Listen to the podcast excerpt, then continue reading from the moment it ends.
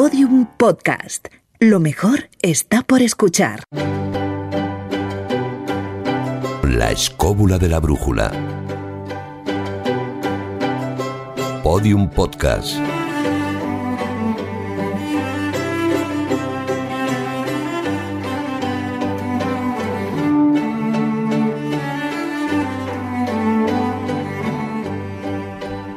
Bienvenidos escobuleros a lo que es hoy la tertulia B de la escóbula de la brújula. Este es el, el, extra a lo que ha ocurrido antes, Jesús, que a ver si me puedes ayudar a contar lo que es lo que ha pasado hace como 15 minutos en el bar donde hemos estado tomando un café antes de grabar. Tenemos la costumbre de quedar antes con el invitado para que pierda el miedo escénico. En el caso del invitado de hoy no lo necesitaba porque Nada. ya nos conoce, pero para tomar un café, en fin, un pacharán o un orujito de lo que sea. Y en ese momento, pues evidentemente ha llegado Carlos Canales con nuestro invitado y se ha preparado una tertulia de alto nivel con el tema americano y los conflictos, rebeliones y todo tipo de conflictos mm, de la independencia americana de tal grado, de tal magnitud, que nos mirábamos todos diciendo, ¿por qué no hemos puesto una grabadora en Brutal, este momento brutal, brutal. para empezar a grabarlo?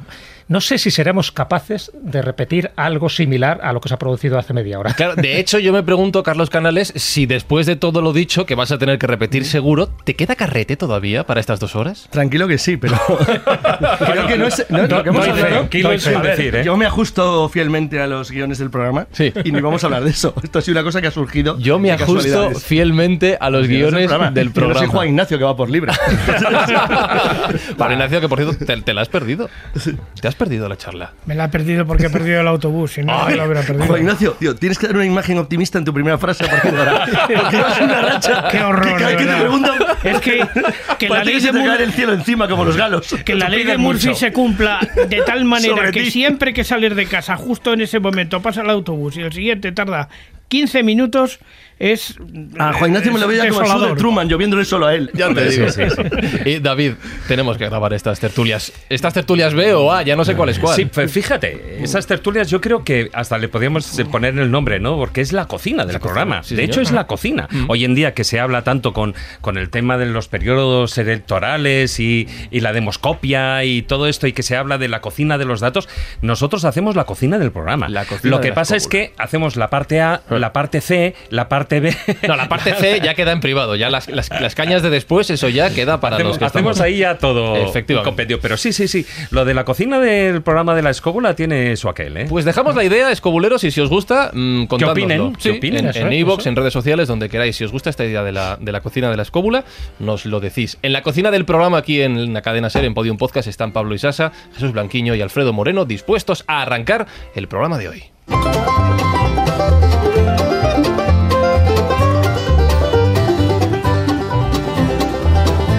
Y montados a caballo, no sé si con el lazo en mano o no nos va a guiar, yo creo que nos va a guiar Juan Ignacio Cuesta, como será siempre, al, al evento que tenemos el día 13 de abril, sábado, por la provincia de Ávila. Si alguien todavía no lo sabe, tenemos ruta escobulera. Juan Ignacio, nos guías tú, ¿no?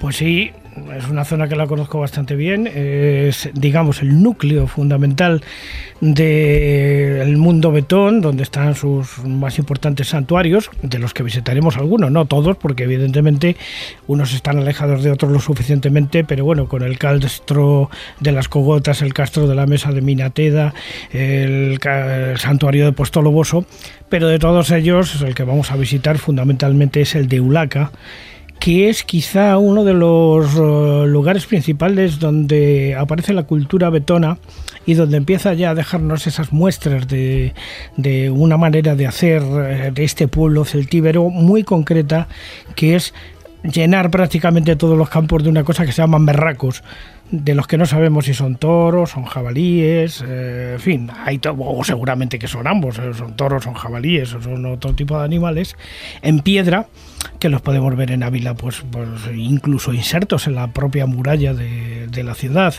Eh, una cultura que no fue especialmente beligerante con los romanos, que eran justamente los que tenían delante, pero sí nos dejaron unas huellas interesantísimos.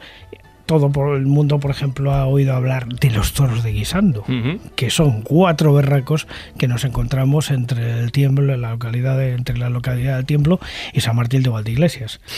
Esto en cuanto a la ruta que vamos a ver, el, vamos a recorrer el próximo sábado 13 de abril. Por si algún escobulero no ha venido a una de las rutas, eh, Jesús, les podíamos recordar en qué consiste exactamente. Nosotros ponemos todo. Ponemos autobús, ponemos comida. No, las ganas. Las, ganas las pone cada uno. claro. Exactamente.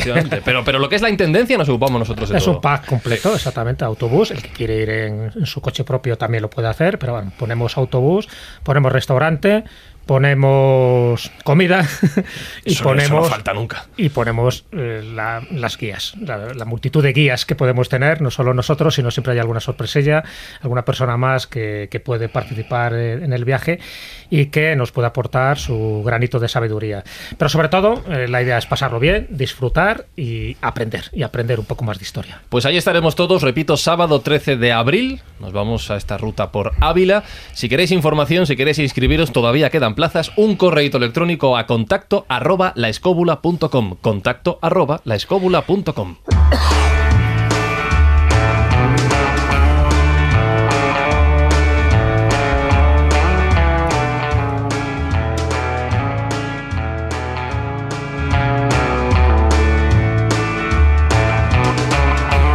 Y después de recordar esta cita que tenemos, que no os podéis perder, es hora ya de presentar a nuestro invitado que, como decía Jesús, efectivamente no ha tardado ni un segundo en unirse a esa tertulia A de la escóbula en el bar antes de, de grabar.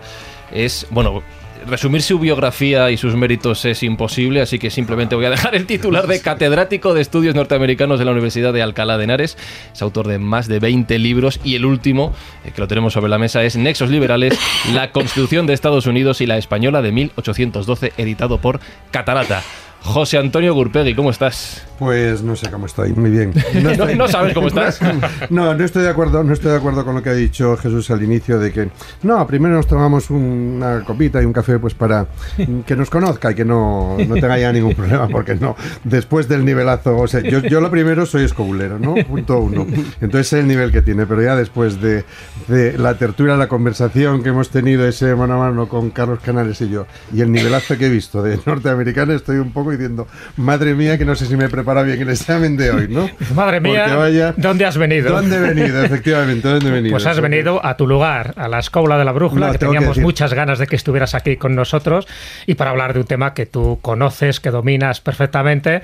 Y como nosotros pues sabes que nos gusta la tertulia, pues eh, estamos Sí. como deseosos ya de, de empezar para hablar de, bueno, de muchos aspectos que se van a enfocar. Ten en cuenta de que cuando decíamos vamos a hablar de Estados Unidos, y decíamos el problema era cómo lo enfocamos. ¿Cómo lo enfocamos? Porque vamos a descartar, eso ya de entrada, ¿no? Para que los oyentes lo sepan, vamos a descartar la, la guerra, la guerra civil norteamericana, la guerra, las distintas guerras, ¿no? Que, que se produjeron para que llegara el momento de la independencia definitiva, me refiero a las distintas batallas, pero sí que vamos a hablar de eso, de motines, de rebeliones, de atentados, incluso, que tuvieron Sí. algunos presidentes de Estados Unidos, un poco el aspecto bélico, porque, claro, como pasa con todas las naciones nuevas, jóvenes, como pasa con Estados Unidos, eh, sus orígenes están teñidos de sangre. Sí, desde, desde el principio, incluso antes de ser nación, desde que eran, desde que eran colonia, ¿no? Al poco de, en cuanto llegan los primeros puritanos, desde John Smith incluso, ¿no? Podríamos decirlo, porque todo el tema de, de Pocahontas, si nos apartamos ya de, de, la, de la película que ha podido hacer Disney o de esa eh, versión acaramelada de lo que fue el encuentro de John Smith con, con los indios Powhatan, con la tribu de los Powhatan, eh, realmente él tuvo muchos, muchos conflictos. Y lo mismo ocurre con los puritanos cuando unos pocos años después van, peregrinos, mejor dicho, eh, van, a, a- van a, se asientan en, en Nueva Inglaterra, en, en Plymouth, después los puritanos, en Salem y todo esto, rápidamente surgen las guerras, eh, eh, las guerras del, del King James, ¿no? Del- de, las guerras con, entre los indios. Y, y- y ha sido una- un continuo conflicto bélico en la historia de, de Estados Unidos. Realmente Estados Unidos, el, hace poco en, en una clase a mis alumnos, pues les ponía todas las guerras que había luchado Estados Unidos partiendo de la independencia y decían, es cierto, han estado, prácticamente han participado en, en todas las guerras, ¿no? Terminando con la última de, con la última de Siria. Entonces, Estados Unidos es una nación que casi casi se ha construido a base de a base de guerras, a base de a, base, de, motinos, ¿no? A base de Claro, pero, es sí. que, pero necesita las guerras. Yo creo que, y eso lo hablaremos, sin hablar de, de- de esas guerras de sucesión, de etcétera, pero de secesión, De perdón, secesión. pero eh, sí que necesita las guerras porque además es el motor económico, parece, del país. Pues durante- ¿quieres creer que Estados Unidos tiempo. nace como una nación realmente pacifista? Bueno, sí. Porque la guerra en Estados Unidos, el conflicto, a diferencia en Europa, es privado. Que es lo que le marca un matiz curiosísimo. Y es que la colonia, las colonias americanas son violentamente agresivas contra los naturales, se mantienen pegadas a la costa durante un tiempo enorme en el que aumentan de población, recursos y fuerza, y cuando saltan de golpe al otro lado, lo que hacen es que es, como si explosionas con una fuerza ater- aterradora frente a alguien que está poco más o menos que en el neolítico, ¿no? que está muy atrás. Entonces, realmente la guerra americana tiene una diferencia con la europea, con las guerras de los reyes europeos, las guerras de las naciones europeas de la época de lo que los ingleses llaman les wars, de las guerras de los siglos XVI, XVII XVIII, en el sentido de que son conflictos privados. Son conflictos que va la gente en la frontera contra los indios a los que no quieren ni convertir, ni educar, ni integrar. Quieren simplemente que se mueran y se larguen. Sí, pero O por sea, una- no les interesa en lo más mínimo. Ah, Pero por una sencilla razón, simplemente porque los indios en ese momento ocupaban toda la zona que lo que era el Oregón, lo que ellos llamaban el No, no, no, Oregón. no, no, yo hablo del este, del este, del este, de pegar, No, no, sí, a la otra costa. Pero quiero decir que cuando empieza el expansionismo hacia las grandes praderas, eh, eh, los indios realmente estorban. ¿Pero por qué? Porque tienen las materias primas, tienen los no, minerales. porque están allí, punto, Ah, ya está. Bueno, están, pero además tienen los búfalos, tienen las Pero pieles, tienen todas Los indios realmente no tenían nada, pero no tenían una industria, no, no hacían utilidad de nada de lo que, de, de lo que ve allí. Simplemente estaban allí. Y lo, lo malo, y esto es terrible decirlo, porque en Australia se manifiesta de una manera más clara, el concepto es que los americanos, sobre todo cuando ya son nación, ¿eh? independiente, bueno, en realidad cuando pasan al otro lado, mira, antes lo hablábamos en la Sí. tertulia, ni una, ni una sola tribu india se une a los, al ejército continental de Washington en la independencia. El 100%, todas combaten aliados de los ingleses, incluso contra España, por cierto. Todas, todas. Porque, porque es que los, todos, todos, cualquier indio normal sabía lo que le iba a ocurrir si caían en manos aquellas tierras de los colonos anglosajones. Sabían que los iban a eliminar, tarde o temprano, que era cuestión de tiempo, que los acabaran expulsando. El edicto ese tan brutal, el de 1833, que obliga a todas las tribus a irse al oeste del Mississippi, eso sí que es un genocidio en el sentido clásico de la palabra. Expulsión completa, extirpación de la población de un territorio y mandarla a otro lado. El Es Trail verdad- of Shame. el- claro, la- el camino de las el lágrimas. camino de las Es decir, lágrimas. eso- ¿no? Trail of Shame. esa, esa barbaridad, esa barbaridad es in- inimaginable hasta prácticamente tiempos muy modernos. Fíjate- Es Iba a decir un solamente para salvar. Es verdad que en Australia el, el extremo es aún mayor, porque como la declaran Terra Nullius, tierra sin seres humanos, eh, Claro, los, los aborígenes australianos están regulados por las leyes de la flora y la fauna hasta 1962, que es una auténtica salvajada, ¿no? Pero, pero el, el- el- el modelo anglosajón, que es un modelo de ocupación de colonos en el sentido clásico, familias que llegan, ocupan la tierra, la aran, la, la utilizan, la emplean, y expulsan a los que hay allí porque, porque no los integran, no les interesa y los quitan en medio, a veces sin ninguna... Es verdad que la agresividad va a más según va pasando el tiempo. Al principio no había lo que llamaríamos un odio racial, así entre comillas, pero al final les molestan pura y simplemente. La aniquilación de los pueblos de las praderas es que es brutal. O sea, es que les estorbaban, tipo, oye, que hay indios fuera, pues quítamelos de ahí, que tengo que plantar, yo qué sé, trigo, quítamelos, apártamelos. Es que me molestan, pues los liquidas. Es decir, esa, esa sensación es, es lo que a, a los americanos convierte en una acción muy especial. Porque en realidad el, el ejército es inexistente en las praderas prácticamente, a pesar de las leyendas de las películas que le vuelvan a Guillermo. Es que eran cuatro gatos. Y el, y el gobierno, pues la ley llegaba muy poco. Era la gente armada la que se iba organizando y la que se expandía. Ese es el origen. ¿no? Ese va a ser el, el- el origen también. Yo eh, eh, pienso que eh, dos temas que conforman, uno de los temas que conforman a Estados Unidos es precisamente la frontera. Le- lo que va a ser la democracia norteamericana va a ser precisamente eso, que son los propios colonos quienes se están organizando, que se van a organizar en las milicias, que después van a ser fundamentales, que fueron fundamentales en la, guerra de la independencia, por supuesto, y va a ser el, el fundamento de todo eso. Y efectivamente, yo estoy de acuerdo con lo que dices, que lo que pasa es que los, los, los indios están donde no tienen que estar. Y ya está, y que se vayan y que los vayan, los vayan echando poco a poco hacia el oeste o a reservas o a territorios donde, donde no tienen eh, No eh, tienen ningún valor. La palabra es eso, que no estorben. que no estorben, porque ellos no eh, nunca tienen intención de, de integrarlos. Eh, tradicionalmente, por ejemplo, ejemplo, una de- uno de los temas que, que se decía, bueno, es que una de las grandes diferencias, ¿por qué los españoles son conquistadores y los británicos son colonos? Ah, porque los británicos viajaban con sus familias y los españoles no viajaban con sus familias. Eso es una falacia. O sea, Sí, eso estoy de ocurre, los primeros 20, Y en- y en 30 pocas años. zonas, además, Y en- sí. y en zonas- pero si nosotros pensamos, por ejemplo, en Coronado, cuando Coronado entra por, por todo Nuevo México, que va buscando las ciudades, las siete ciudades de Cíbola y todo esto, realmente están viajando con familias Y quieren hacer pueblos y quieren hacer pueblos y lleva a indios, porque Sí. no es solo que los españoles o los, los conquistadores, a mí no me gusta mucho llamarlos conquistadores, pero tampoco me importa llamarlos conquistadores, ¿no? Eh, Eso que no dice es- se ve muy bien en California, por ejemplo.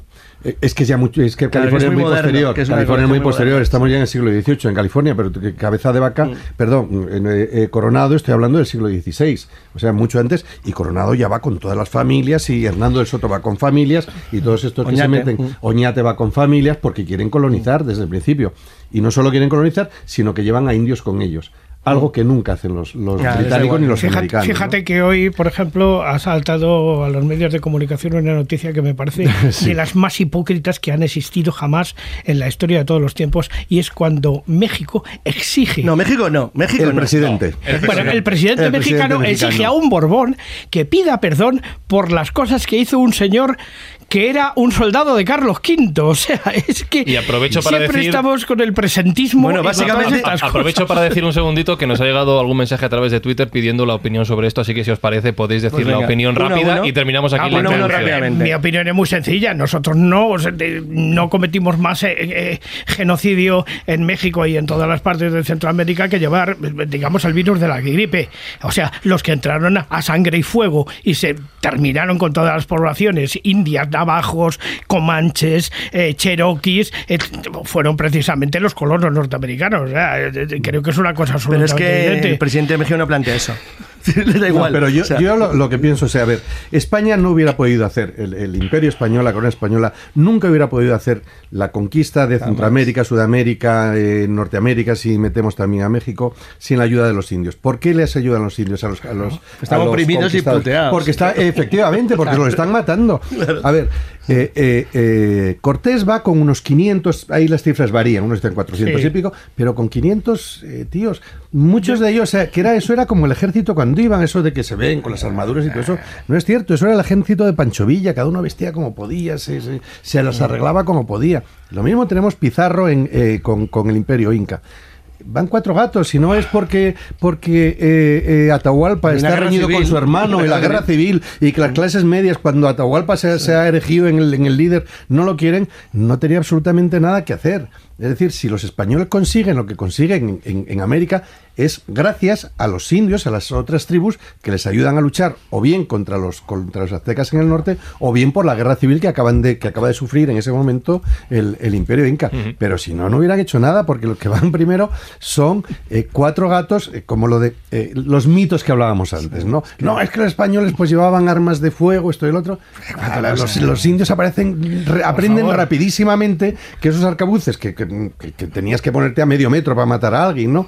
Realmente cuando, cuando salía el, el humo de la, de la pólvora que se quemaba, eh, se tumbaban, o sea, se tiraban al suelo porque sabían que disparaban y no, y no, y ya no les, no les mataban, ¿no? Era más el ruido que les causaba y el humo y todo lo que. Y la que primera vez, el primer y la impacto, primera vez, el primer impacto, pero el segundo ya, Pero vamos, ya se acababa. aparte de que cargar un arcabuz llevaba casi un En minuto. cualquier caso, en mi, opinión, que, No, mi pero- opinión que es Pero hay rápida. otra cosa Sí. más, un segundito. Sí. Y en los indios, con lo que contaban, a diferencia de los españoles, era el conocimiento del terreno. El- de los diferentes terrenos, porque nosotros, o sea, los Ahí- españoles de antaño llegaban ahí y, y podían estar en montañas y tal, en un terreno absolutamente Bueno, desconocido. no creas, España, bueno, ahora eso se llama medida. si no fuera por un los programa. indios, la ayuda de los Sí, indios pero de allí. indios Bueno. locales, guías y bueno, y luego que España tenía un. Bueno, sería otro. sería No- un no programa os muy largo. perdáis, Carlos y cerramos. Sería un programa muy Sí. largo, pero Ese es sería, otro programa. sería otro Sí, por favor. Para cerrar esto, que es. Yo me, me limito solo a las declaraciones del presidente, o me olvido de México. Que un tipo que es nieto de un santanderino diga, que además nieto, tampoco es que sea un 120 generaciones, nieto de un santanderino diga que, que los españoles, que el rey y el papa, y el papa, el papa sea muy friki, tienen que pedir perdón por la conquista de México me parece un pequeño disparate, sobre todo porque está casado con una tía de origen alemán, con lo cual decir, ya es lo que tiene que ver con el mundo, con el mundo indigenista mexicano. Es, es, yo creo que es una, yo creo, no sé si se habrá arrepentido o no de la tontería tan grande que ha dicho, pero es que en sí mismo es un, un disparate, porque pedir perdón a alguien lo tendría que pedir ellos mismos a ellos mismos. Sería un problema civil entre ellos, no nosotros, que estamos todos aquí. Tendrá que arreglarlo entre, entre mexicanos, descendientes españoles, que son en mayor o menor medida todos, y descendientes de los, de los diversos pueblos prehispánicos, que son en mayor o medida todos, o sea, que se lo busquen ellos el problema, pues no tiene que ver con nosotros. Yo, yo quería, si me dejas añadir una cosa, y no, no se trata de verdad, y a mis alumnos siempre se lo digo cuando, les- cuando trato de, de desmontar y de desmitificar muchos temas de, de la conquista, le digo, y no penséis que se trata en absoluto de patrioterismo o de qué buenos éramos nosotros, ni nada, sino realmente de reflejar lo que eran hechos históricos. Eh, eh, no fue tanta gente, o sea, eh, la conquista tal como la ha tr- transmitido posteriormente, eh, como ha sido transmitida posteriormente, eh, responde a los primeros 40, 50 años. Después de los 40, 50 años, eh, eh, todo lo que se dice de la conquista no es realmente cierto. Efectivamente, nosotros llevamos las enfermedades. Eso, y ahí es donde se carga la Pero gente. eso no lo se es donde, sabía. ahí, es, ahí es donde la gente se muere. Ahí es donde la gente se muere. Pero por eso no se sabía, pero, que los americanos, por ejemplo, empiecen a derribar las estatuas de Colón, que encima era genovés, y nos echen las culpas a los que vivimos en Madrid, Mm. Sí. que, que- que es hacer presentismo, porque realmente nosotros No, no, es que no tiene- leyes no tiene del siglo. XVI no tienen nada, que, ver con las que tenemos nada que ver, hoy. nada que ver. O, por ejemplo, otro, otro tema que para mí es fundamental, que también lo trato de explicar en mis clases, es la grandísima diferencia que hay entre la presencia española en tiempo de las Austrias y en tiempo de los Borbones, que no tienen casi nada que ver. No tiene, no tiene casi nada que ver. O sea, la, la- la visión borbónica de lo que eran las provincias de ultramar que entonces sí son verdaderas colonias, aunque nunca, ni tan siquiera en la Constitución española se, se cita la palabra colonia, siempre eran provincias de, de ultramar, ¿no? O la política que llevaron los austrias, en la que más o menos dejaban hacer lo que quisieran a los que estaban allí, no tienen nada que ver, son, son dos políticas totalmente distintas. Yo, Pero bueno, particularmente, no, quiero llevar... No quiero estoy totalmente de acuerdo con vosotros. Yo creo que este tipo de declaraciones, que no son las únicas, en este caso ha sido el presidente de México, pero bueno, hay muchísimos líderes que están un poco en esta línea, lo cual evidencia dos cosas. Primero, es un error caer en este juego, ¿no? Eh, lo que indica es un desconocimiento histórico de lo que ocurrió en aquella época. Totalmente. Y si seguimos en esa línea de pedir perdón, bueno, pues el Imperio Británico tendría que estar pidiendo perdón continuamente y todos los años en todos los lugares donde estuvo, desde la India hasta Sudáfrica. Y si siguiéramos en esa misma línea, los romanos actuales tendrían que estar pidiendo perdón de lo que hizo el Imperio Romano cuando estuvo en Germania, cuando estuvo en las Galias. Es decir, que si entramos en esa línea... El presentismo, sí, es lo de siempre. es absurdo, es desconocer la historia. La historia es la historia, es inamovible. Evidentemente hubo aciertos, hubo errores, pero lo mismo que pasó en España pasó absolutamente en todos los países. todos los Porque cuando llegan los españoles, por ejemplo, en el caso de, de México, el que estaba masacrando a la población eran los aztecas. Entonces, te quiero decir que al final, si lo empiezas a ver desde ese punto de vista, dices, bueno, ¿quién, quién eran los buenos y quién eran los malos? Para los tlaxcaltecas, los buenos eran los españoles que por fin les habían liberado del yugo de los aztecas. En fin, pues digo que entrar en ese tipo de historias no nos lleva a ninguna parte y es discutir por discutir y es desconocer absolutamente todo. Y si entra en ese juego España, ya te digo, tendrían que entrar en ese juego todos, absolutamente todos, los países. De hecho, os voy a recomendar a los escobuleros que queráis profundizar en todo esto, que escuchéis el programa sobre la leyenda negra española, donde se toca todo esto Sí, largo claro, y tendido. Y si queréis profundizar en toda la introducción que hemos hecho sobre el programa de hoy, eh, que escuchéis el programa número 150 sobre el nacimiento de los Estados Unidos. Y el tercer mensaje que tengo es para Marta San Mamet, que está al otro lado del teléfono. Marta, eh, ¿cu- ¿cuánto tiempo llevas esperando, más o menos? Uy, si no sabía que estaba dentro, Sí, me estaba riendo está- estabas, Estás, estás. Sí. ¿Cu- ¿Cuánto tiempo llevas más o menos al teléfono? Pues debo de llevar desde que el profesor se ha sentado diciendo que qué examen le ibais a hacer que me empezó yo a reír. Digo, porque si él está nervioso, imagínate yo. Vale, o sea, yo calculo como 15 minutos largos. Bueno. Sí, pero me ha gustado mucho. Yo Una que introducción, Vale, vale. Sí, No. porque así así sabemos que habéis comentado y, y nos repetimos. Entonces, es como estar sentada con vosotros. Está muy bien. Entonces, si, si yo ahora mm, le damos paso a la primera música del programa y ya te saludo como si no hubiera pasado nada, todo está bien, ¿no? Yo, yo creo que cuela Vale, perfectamente. pues perfecto, entonces, dale, Alfredo, dale, dale. Cuando la aventura y la cultura se hacen podcast. La escóbula de la brújula en Podium Podcast.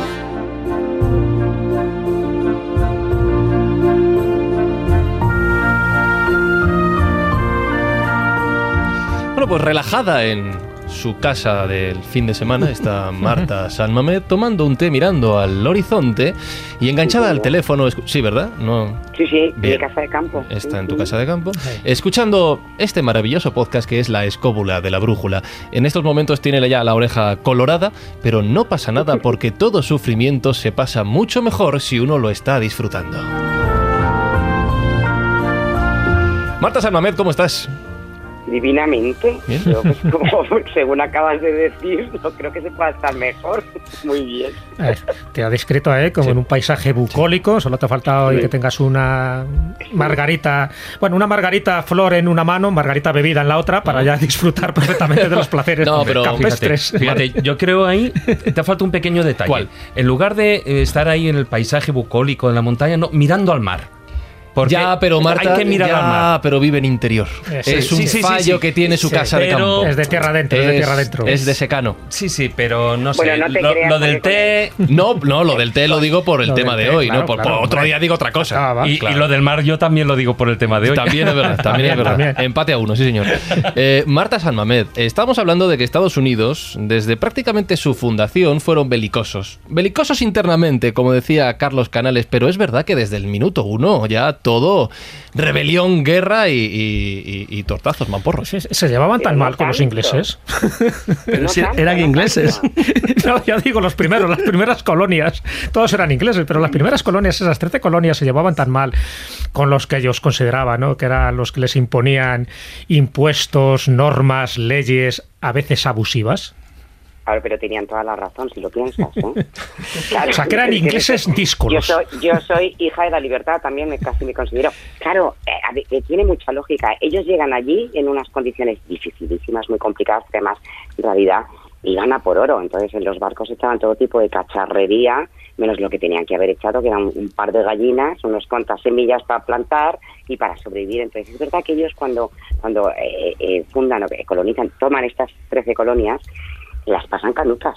Si eh, cuando ya están más o menos bien, que es cuando ya se ha tratado, eh, se ha hecho el Tratado de París, ya se ha terminado la guerra de los siete años, que es muy interesante esta guerra, porque son estas guerras cortitas, pero que marcan el destino de- de- del país de una forma increíble. Carlos Canales discrepa. Fue Marta. jorobadilla, ¿eh?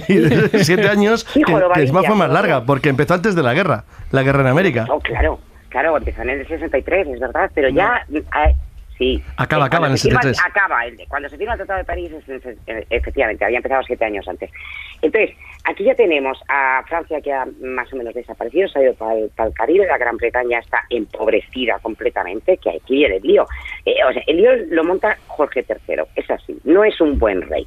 Es un rey que le dan unos penterres increíbles, que no tenía Porfiria o no la tenía, pero lo que tenía era una manía inmensa a todo lo que era la zona de Massachusetts, que es donde empiezan eh, todas estas pequeñas rebeliones, pero eh, eh, son bastante correctos. Los, ahí yo creo que tiene un, un punto muy flemático, ¿no? Los, los, los ingleses.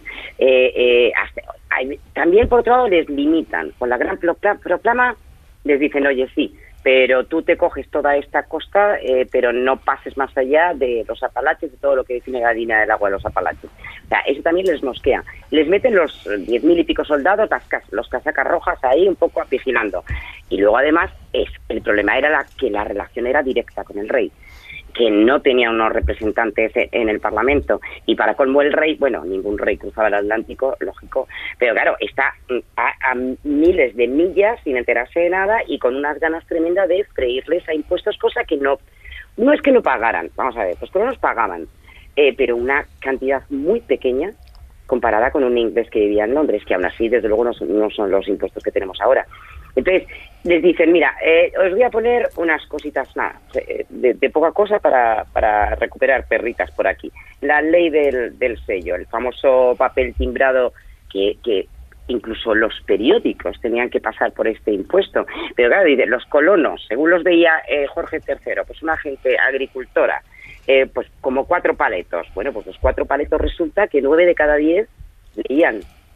Entonces, claro, y a Boston, de hecho, se la llamaba la pequeña Atenas, la Atenas americana, porque la gente es bastante culta. Entonces, les meten este impuesto por el papel y luego le ponen otro impuesto del café, los textiles, la melaza. Ojo con la melaza, que yo creo que esto ya les empieza a cabrear, porque claro, la melaza, tú dices, la, el liquidillo este, la, la mezcla que sale del azúcar, sí, pero es que con melaza se hace ron. Y ahí les toca un poco también el tema.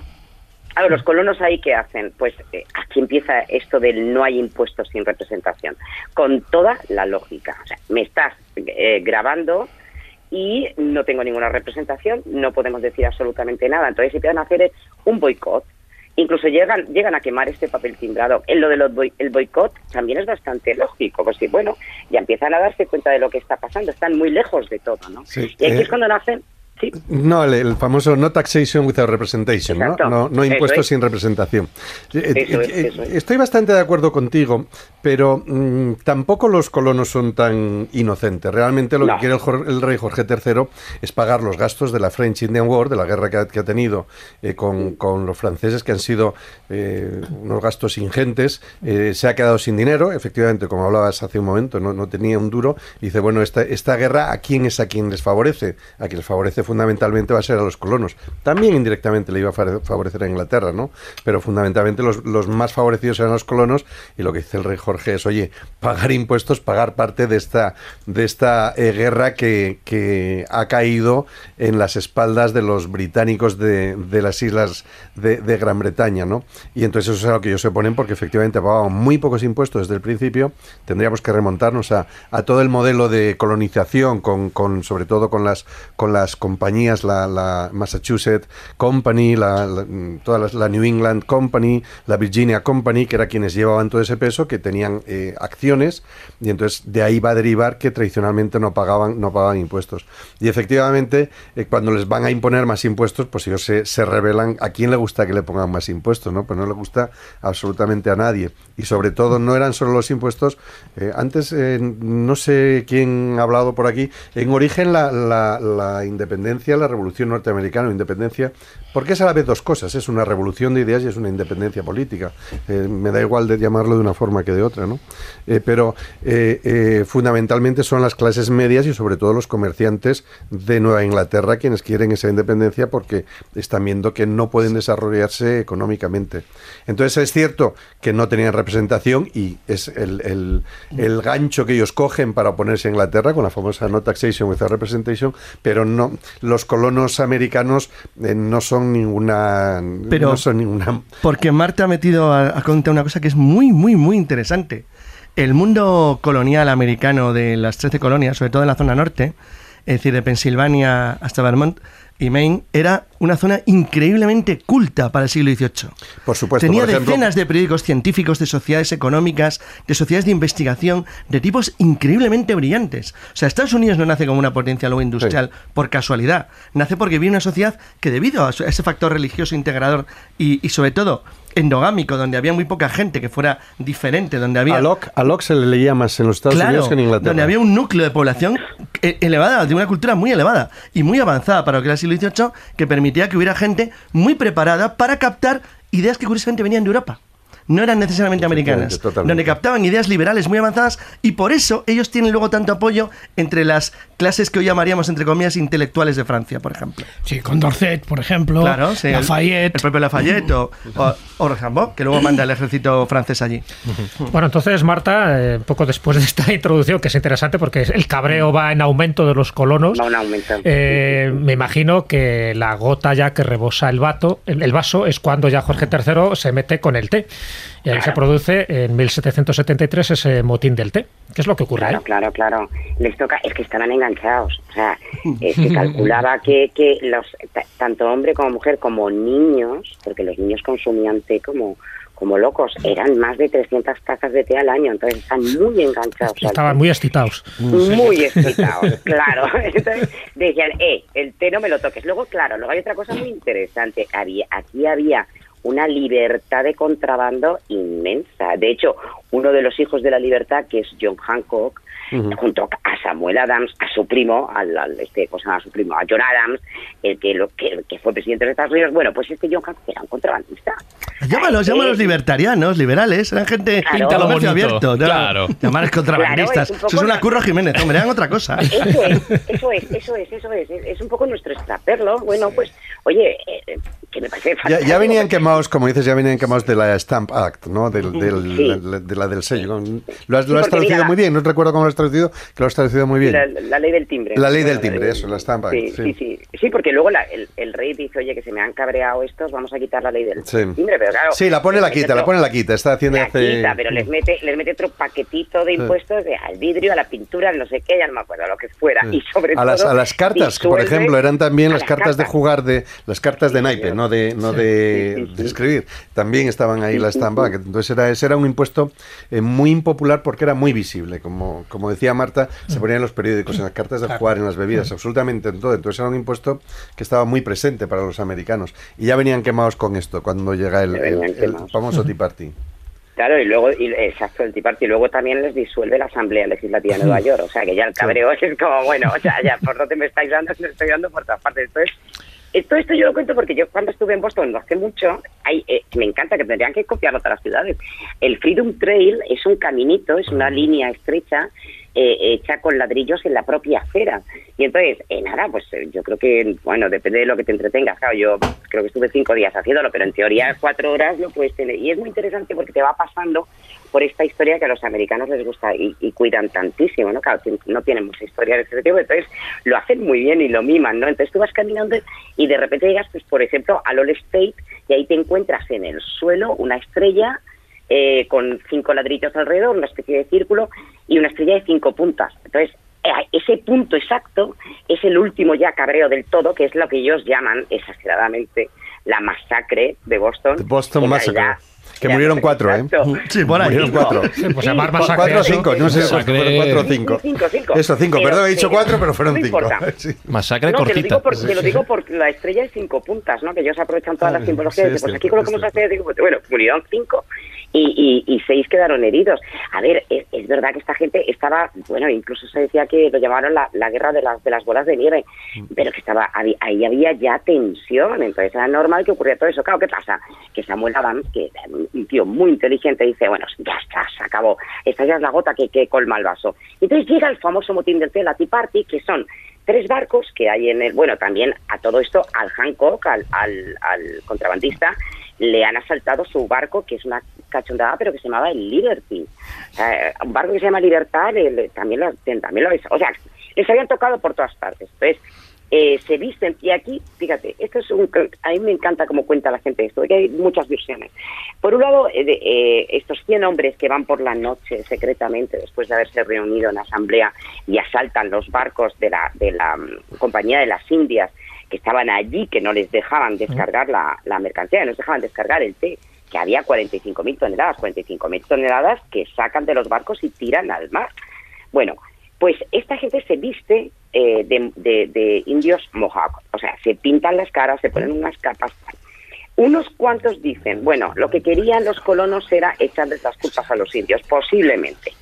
Pero hay otra teoría que es cierta que ellos estaban muy cabreados porque les llegaban estampas y dibujos y viñetas y caricaturas de la Gran Bretaña. Estábamos, perdón, Marta, como- Sí, Marta, Marta, no- no sé- no sé qué has dicho, hablando simplemente, es para que luego, como tenemos, como tenemos luego, tenemos luego unos oyentes tan puntillosos que nos machacan luego en comentarios, 40 Muy bien. oye, que eran barcos de carga del Que siglo no- XVIII, no el sí, Nimitz. no- no era- no era- 45.000 toneladas de té. Era mucho de. Marta. ¿Qué me pasa? Me pasa, me pasa con el unos cuantos ceros de más ahí. Unas cuantas bolsitas, te has 55. pasado unas bolsitas. Quítale, quítale, quítale kilos. ¿Qué tal es? Sí, Él iba a 40, decir unas 45. 45 Sí. Que luego nos ataja. 45.000 Ni, kilos. ni para ti ni sí. para mí. Eso sí. Oye, Eso está mejor, Pero sí. imagínate, una tonelada de té era- era casi como Pero una 45.000 casa. toneladas de té. 45.000 kilos. Vale, vale. Llegas a la luna. Ay, por favor, no me quitéis mi relax. Ahora ya, sigue, sigue. Sigue. Pega, pega otro sorbo a tu Sí. taza de té. Ha tirado ya al suelo. no, mira, yo te digo, a mí no me gusta nada el té. Vaya. No, no, no. Sí, sí, es, es- ni, ni leche ni... Y fíjate, el té empieza a beberse muchísimo más cuando le empiezan a añadir azúcar. No te creas tú que ese brebaje que se que tomaba la, la alta sociedad le gustaba a todo el mundo. Lo que pasa es que en el momento que le añaden, que ya, fíjate, el negocio azúcar y té ya fue una unión perfecta, cuando le añaden el azúcar es cuando la gente, ¡ah, qué cosa más rica, ¿no? O sea, Total. de- Que hemos Bueno, dejado total. el- la costa de Boston inundada con 45.000 toneladas de bolsitas de té. Oye, pues tú mira cómo son los colonos que se mataban por el servicio que tenían y aunque veían los fardos flotando por ahí, no cogieron, bueno, cogieron un poquito que está dentro de la, del- de la All State, esta que, que lo ves en el museo. Bueno, que será mentira la bolsita esta, esta era una cosa así muy chuchurría y puede ser cualquier cosa. Pero la gente no tocó ese, ese té, o sea, estaban tan, tan cabreados. Entonces, bueno, pues después de eso ya el Parlamento británico eh, manda las famosas leyes coercitivas que dijo, se acabó, esto es intolerable. Cerraron. Las Intolerable. Acts, las, act- las leyes intolerables. como Las leyes Que- intolerables, Que era como las conocieron. Creo que Sí, eran las claro, Ta- que era- Thompson, Thompson Acts, pero la gente las conocía como las leyes intolerables. Sí, Sí, las, eso es, las las cuatro leyes intolerables. intolerables. Sí, que era cerrar el puerto, el puerto el- Que pagaran la el puerto carga. de Boston lo que es, eso es, claro, favoreciendo a Nueva York, o sea que bueno, en fin. Eh, los casacas rojas eh, los tienes que alojar en las casas. Ya los alojaban, ¿eh? Sí, pero ahora a Gente partir de entonces ya les obligan. De partir- Pero a ahí, propósito, eso eso después es. en la Constitución se refleja, ¿eh? El que ya no Hombre. tienen obligación de, de- de alojar a, a Fuerzas Armadas en sus casas. Claro, es que es que no estábamos todavía en guerra como Mm. para poder hacer eso, entonces era un poco viva el jeterío. Y luego, eh, para colmo, eh, a todos estos disidentes, toda esta gente que se había sublevado, esta, esta gente la- se la tenían que llevar a ser juzgada a Gran Bretaña con pena de muerte. o sea, mm, Cuando fin, les obligaban a pagar la carga, ¿es verdad que Benjamin Franklin se ofreció él a pagar el coste de la carga? Eso se dice. Eso se Eso, comenta, pero- que, que él quiso Sí. pagar el coste porque dice, bueno, para intentar, en fin, bajar la tensión ver, que había en aquel sí, momento. Yo he trabajado mucho sobre Franklin, sí que lo he visto, pero he buscado algún documento No. histórico donde, donde realmente pueda eh, certificar que es así. Y, Y sí, no. yo he oído que sí. Por que eso, yo también lo oía, que, por eso que lo se paga, pero no he encontrado ningún sitio donde efectivamente pueda constatar. No estoy diciendo que no, digo que no he encontrado ningún Ah. documento realmente histórico de Franklin donde él se ofreciera a pagar el, el coste de la, de la carga. Sí, pero fundamentalmente la cuarta, el, el- el- el tema de, de el alojamiento, el alojamiento de las tropas que se les obligan, y la, la cuarta, que es que ese tipo de, ese tipo de, de, entre comillas, delitos, entre comillas o no entre comillas, ¿no? Porque efectivamente, pues en su momento era un delito, iba a ser juzgado en, en Inglaterra y no en los Estados Unidos, realmente hizo mucho, hizo mucho El daño. alojamiento de las tropas era común en el mundo entero, ¿eh? no Mm. era solamente una cuestión americana. De hecho, durante todo el siglo XVIII y XIX, lo habitual es que los ejércitos en movimiento... Hombre, la kermés, la, la kermés, la, la famosa película. Kermés heroica, No, pero es que, pero que era habitual, es decir, toda Sí. Europa, toda Europa era el sistema. Los ejércitos se- cuando llegaba a una ciudad, pues se repartían y se, ves, iban a las acogían, casas y ya está. se acogían en casas y punto. Y tenías que mantenerlos. Así pasó en Madrid eh, en 1808. No, en todas partes de Europa era, era general. Total, Marta, que de cuatro bolsitas de té a la independencia de Bueno, Estados Unidos. Para Sí. los no, maestro. No, simplemente para los puretas, porque luego, pues ya como vosotros decís, tenemos oyentes muy ilustrados y al final nos van a nos van a llover piedras si no decimos las cosas. Llevamos mucho tiempo hablando del Tea Party cuando tendríamos que decir Tea Party. O sea, Tea Party, Tea Party, sí, de- No creo yo que por Bueno, eso no, no lo critiquen. pronuncia del todo bien. ¿eh? E igual habría que Oye, hacerle ay, examen sobre inglés. esto, yo, yo estuve dos años viviendo. Yo estuve dos años viviendo en Boston y entonces el día de la bandera, en ese, des- ese desfile que hay, pues una de las carrozas es precisamente de rememorando el, el Tea Party, eh, pues con los blancos vestidos de indios y todo eso es, es muy es muy llamativo y es una de las carrozas Sí. más populares que desfilan en Boston en, en el día de la, de la bandera. Que so- son descendientes, ¿eh? Ujú. Son descendientes de, de aquellos comerciantes que eh, asaltaron las tres naves eh, británicas que estaban en el puerto de Boston esperando a- para descargar su carga de, de la... De la era de la Virginia Company. Sí, de la- o la West de Indies Company. De De las West Indies Company, Orientales. sí. Sí, sí. De la West Indies Company que estaban esperando para descargar su té. Que en el fondo lo que, lo que ocurría ahí, mm, lo que estaba pasando con el té, era que eh, los comerciantes de Boston pues querían ellos tener la posibilidad de negociar directamente con los mercados de Indias para la importación de té, pero Inglaterra les, les obligaba a que fueran eh, vessels, eh, barcos barcos eh, británicos, ¿no? Y, y- y que pasaran primero por Inglaterra a pagar el impuesto que ellos decían, ¿y por qué tenemos que pagar un impuesto si va de venir aquí?". alguna, de alguna manera esto es muy parecido también a la guerra del opio, pero bueno, eso Sí, sería otra sí, parte. es- sí, pero también, también va por ahí, es, es en parte parecido. Total, Marta, Bueno, ¿cómo, hombre, cómo termina esto? Claro, no es que a mí me decía lo del claro, lo de la guerra del opio, claro, es que es verdad. Bueno, pero es que No- luego- no le inter- Luego claro, hay... no, le bueno, interesaba, no le interesaba mucho Gran Bretaña. Entonces Claro. decía, bueno, yo sí, vale, voy a negociar contigo lo del té, hasta que de repente dicen, pues, pues toma, que mira lo que tengo yo aquí. Y Sí. fue tremendo, ¿eh? Fue tremendo lo del opio y, y- y China, porque no sé el cálculo que había de la población enganchados completamente al opio y eso fue una salvajada, o sea que... Claro, pero fijaros la importancia que tuvo este Sí, incidente sí. que estamos contando del, del motín del té, Sí. que incluso a Mahatma Gandhi, cuando llega lo de la marcha de la sal, hace una referencia precisamente Entonces- a este momento histórico, pues para reivindicar ¿no? lo de los aranceles totalmente abusivos que, que intentó poner el, el gobierno británico, también en la India. Pero bueno, para rematar, ¿cómo termina entonces todo este asunto? ¿Eh? ¿Esto es Pues el pistoletazo de salida de la guerra de la independencia o, to- o no? Claro, hasta ahora tenemos 45 25.000 toneladas. No, no, venga. Ahora- flotandito. Tenemos, tenemos unos poquitos sacos de té, cinco muertos, que tampoco es pa- para mucho, y un montón de gente cabreada. Pues ¿a dónde va a llevar esto? Pues a, a que empiece la guerra de la independencia americana. Es que no tenía eh, eh, más coles esto, por más que de ellos trataron de negociar y trataron de ir a, a hablar con el rey, que el rey además ya se dio cuenta totalmente, porque el rey, es que no había quien le bajara de la burra. Decía, esto es Massachusetts, ahí están todos los malos malísimos. Y entonces, claro, la corona toma el control, eh, crea la proclama de rebeldía, los declara en rebeldía. O sea, que, claro, el resto de los colonos dijeron, bueno, basta ya, fin.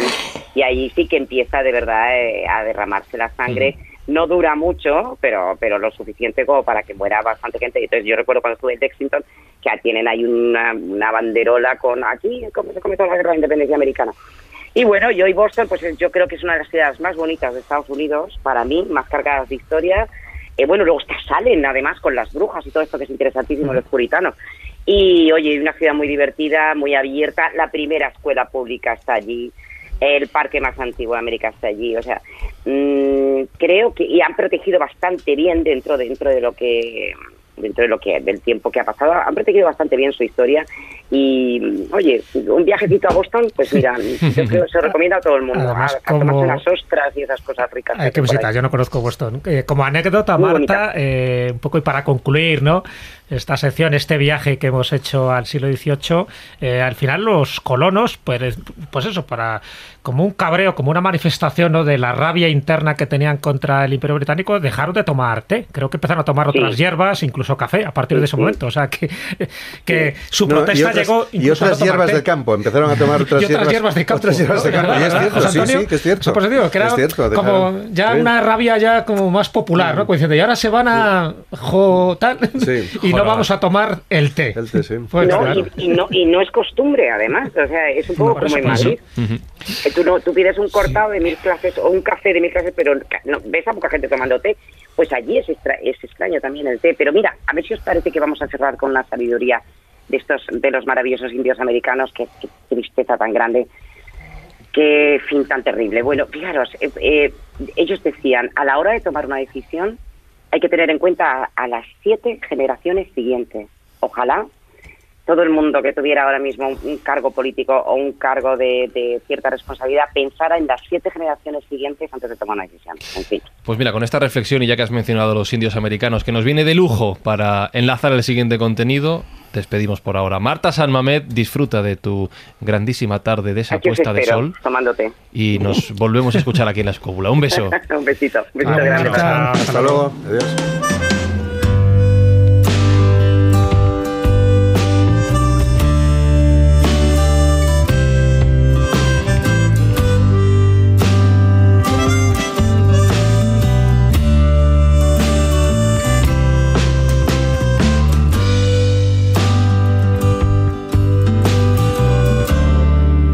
Ver, David, te voy a pedir ayuda porque antes no te he visto venir y lo has hecho muy bien, lo del mar. Así que, por favor, describe, imagina dónde está ahora Guillermo Díaz. Guillermo Díaz. Pues con esta música, ¿qué te, qué te sugiere? ¿Qué te, qué Hombre, te evoca? Lo que pasa es que en la época no le veo yo tampoco ni el banjo ni la armónica. No. Pero sí que le veo un. voy a ser malo. Le veía un poquitín de plumas. Eso sí, bastantes plumas. Oy, Guillermo, ¿qué tal? ¿Cómo estás? Hoy, hoy. Bueno, em, buenas tardes. Buenas tardes. A ver, a ver cómo te has tomado eso. A pesar, a pesar de la indumentaria que me has puesto, ¿vale? Va cargadito. Estoy cargadito, tengo. Venga, voy a tener. Sí, pero plumas, solo en la ¿vale? cabeza, ¿eh? Plumas solo en la cabeza. Voy a Sí, porque ser. en la suela tengo cabelleras. Ahí, ahí, como debe ser. Toma. Manchadito de sangre. Estoy cubierto de sangre. Vaya. ¿A cuántos, a cuántos, sangre. cuántos han caído en tus manos? 210. 210 y algunos 200 Sioux días. alrededor. ¿no? 200 días, has dicho, ¿no? 200 días, sí. Total, y que dos ahora- y dos centinellas. Ahora estás ya, nada, ya eh, reposando todo- toda la actividad de hoy, que ha sido un día. Sí, ha sido magnífico. Sí. He vivido un conflicto étnico curioso que ha tenido lugar. en- estoy en el, entre el 25 y 26 de junio de 1876, para que os hagáis una idea, Vale. Bien. en, en la cercanía del río Little Bighorn. Ah, eso, eso me suena. Efectivamente. Hay películas, ¿verdad? Hay películas, bueno, sí, pero en este caso, ¿Has saludado o sea, a Errol normalmente, Flynn? normalmente digo que en este que no hagáis caso a las películas. En este, la película se parece a la realidad como el Hobbit a, a la vida en la Edad Media. ¿vale? No me digas, Guillermo, que no mueren con las botas puestas. Eso es lo único que hay cierto. Ah, vaya. Vaya hombre. Es lo único que hay cierto. Pero hoy vamos a hablar de un verdadero psicópata. Le has dado un poco de pasto al caballo comanche, el único que quedó. Es el único que quedó. De hecho, es lo único, lo, que, lo único que tengo aquí danzando alrededor Ajá. es un caballo cubierto de sangre que va haciendo... puf, puf, pero lo único vivo que hay. Porque eh, vamos a hablar de la batalla de Little Bighorn y de cómo eh, murió el eh, malo... Dilo, tarao, dilo. Era un tarao, era un tarao, mal tipo y además mal militar. O sea, no entiendo absolutamente nada. Este tío es famoso por este día. Si no, eh, sería famoso en las crónicas de la, de la psicopatía pura, ¿no? Que es el Vamos. general... Que era, George- para, que era para matarle, ¿no? Era para, sí, era para matarlo. Bueno. Bueno, veréis, vamos a ver, muy rápido. Bueno. Eh, a ver, ¿qué, qué, Carlos? Carlos, no sé No, No, no, no Juan soy Ignacio. Carlos. No, era Juan Ignacio. soy Juan Ignacio Guillermo. Ah, Juan Ignacio, oye, no me atrevo a pronunciar nada en inglés delante tuyo. Voy a hacer, voy a hacer todas las, voy a, voy a castellanizar todos los nombres, ¿vale? El general, Bueno, ya- el general Custer. Custer. No. Es decir, que al final no has dicho el general Custer. Escucha, escucha, Guillermo, no, lo que quería hacerte es una pequeña puntualización. Aunque nosotros nombramos a, a George Hastron Custer como general, Harson, ¿eso qué es? Era teniente coronel. meter con él. era teniente coronel. Bueno, pero había ese, renunciado. ese grado de general solo Había lo renunciado. tuvo- Había Lo, tuvo en la guerra nada más, o sea, pero realmente él era coronel, el coronel Custer. Pero él renuncia, Así él es renuncia como para poder aparece- tener mando de campaña. Así es como aparece en la película eh, Murieron con las botas Eso es puestas. verdad, además, mira. Sí, bueno, el- lo que pasa es que eh, aparte eso hay una pequeña confusión porque teniente coronel y coronel en Estados Unidos es el mismo grado. Con lo Sí. cual es una situación extraña que se da con, si queremos hacer un paralelismo exactamente con lo que ocurre aquí en, aquí en España. Bueno, vamos a ver. Los protagonistas de hoy eh, son los eh, norteamericanos, los colonos norteamericanos y en este caso los Sioux. Los indios Sioux, que son realmente eh, un montón de tribus, pero bueno, re- que se resumen, por decirlo así, en, en los poblados Sioux, que serían los indios del norte. Es más, eran originarios de los, de los grandes lagos del norte, aunque eh, el teatro de operaciones que, que- que traemos hoy aquí a la escóbula es Montana. ¿Vale? Esto para que quede más o menos claro. Y al sur estarían eh, los apaches, por ser para que la gente se, se ubique. Bien, ¿Cómo había sido la relación entre los colonos y, y los indios y las poblaciones indígenas? Pues había sido tensa, bastante tensa. Si bien es cierto que hasta el año eh, 1868 eh, es verdad que habían ido tirando de convenios, eh, bueno, vamos a llegar a un convenio, venga, hasta este río llegamos nosotros y vosotros cazáis y vivís detrás del río. Hasta esta línea de aquí habían ido trabajando más o menos así y matándose unos a otros de cuando en cuando y con crueldad eh, extrema por parte de todos.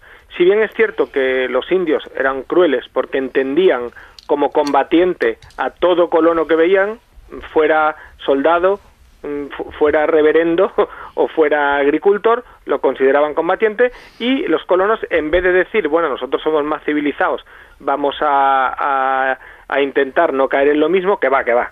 O sea, automáticamente dijeron, pues todo bebé indio, toda señora india y todo guerrero indio es combatiente y los vamos a matar a todos igualmente, ¿no? Cuando entraban en estado de guerra. A todo esto hay que sumar eh, el fin de la guerra de secesión, que no es una buena noticia para los indios, puesto que eh, los norteamericanos van a dejar de matarse entre ellos y van a centrarse en combatir a, a los, a los indios. Ahora, para el imaginario de todos nuestros oyentes, eh, tenéis que pensar en los casacas azules. O sea, los señores John Wayne de azul con un pañuelo amarillo lo alto un caballo. Bien, eso era la guardia fronteriza de eh, entre el territorio norteamericano de los Estados Unidos y donde empezara en cualquier momento, porque fue menguando con el paso de los años el territorio de las naciones indias, en este caso de las grandes llanuras de los Sioux, que es de lo que vamos a hablar hoy, bueno, de lo que estamos hablando hoy. Eh, entonces había una serie de fuertes desperdigados que eran algo así como eh, los puntos en el extremo de la, de la donde terminaba ya el territorio estadounidense. Teóricamente, eh, los casacas azules tenían que velar tanto por los hombres blancos, que los hombres blancos no sufrieran daño por parte de los indios, como que los indios no sufrían por parte de los blancos. Eh, Curiosamente, de los blancos que más daño sufrieron fue de los casacas azules. Pero bueno, eso ahora lo, lo, lo vamos a ver. ¿Qué ocurrió? ¿A dónde habíamos llegado? ¿Cómo- ¿Qué nos lleva a Little Bighorn? ¿Qué nos lleva a la masacre de Little Bighorn? Pues nos lleva la cara dura y la falta de palabra permanente de los incipientes Estados Unidos para con los eh, indios Sioux, en este caso, ¿no? ¿Qué ocurrió? Pues ocurría que eh, a cada mm, roce o cada... Bueno, hay una guerra que empieza por una vaca, pero de manera literal. Hay una guerra que empieza por una vaca, ahí muerta de hambre la vaca, es, escuálida, delgadísima, la mata un, un indio, un Sioux, la mata para comer y empieza una guerra por eso. O sea, era, estaban siempre esperando eh, a la que saltaba para intentar coger un poquito más de terreno y conseguir más tierras cultivables para los colonos o también oro, que va a ser importantísimo en esto que contamos hoy. Bien, el, eh, mm, acaba de suceder, en, antes de Little Bighorn, acaba de suceder, bueno, acaba de suceder, no, había sucedido hacia eh, eh, 1800, estamos en el 76, pues en el 68 acababa Nube Roja, que fue el último gran guerrero Sioux que se había levantado contra Estados Unidos y les había ganado, les había ganado, dándoles una eh, lo que se conoce como la masacre de Trenman. Eh, eh, Nube Roja había vencido a los a los americanos en Fetterman, en la masacre de Fetterman. Y ahí es donde los, eh, creo yo, y a ver si Carlos, ¿y quién más anda por ahí? Que como no os veo. José Antonio Gurpegui. Ah, bueno, pues digo, si alguien quiere opinar, porque esto son- muchas de las cosas que voy a decir son opinables, porque tampoco Tú iban todo tranquilo, lo que pasaba. cuando alguien tenga aquí algo que puntualizar, Te se te van a decimos. lanzar. Tú tranquilo. Vale, s- salvo, salvo eh, eh, Juan Ignacio por cuestiones de pronunciación.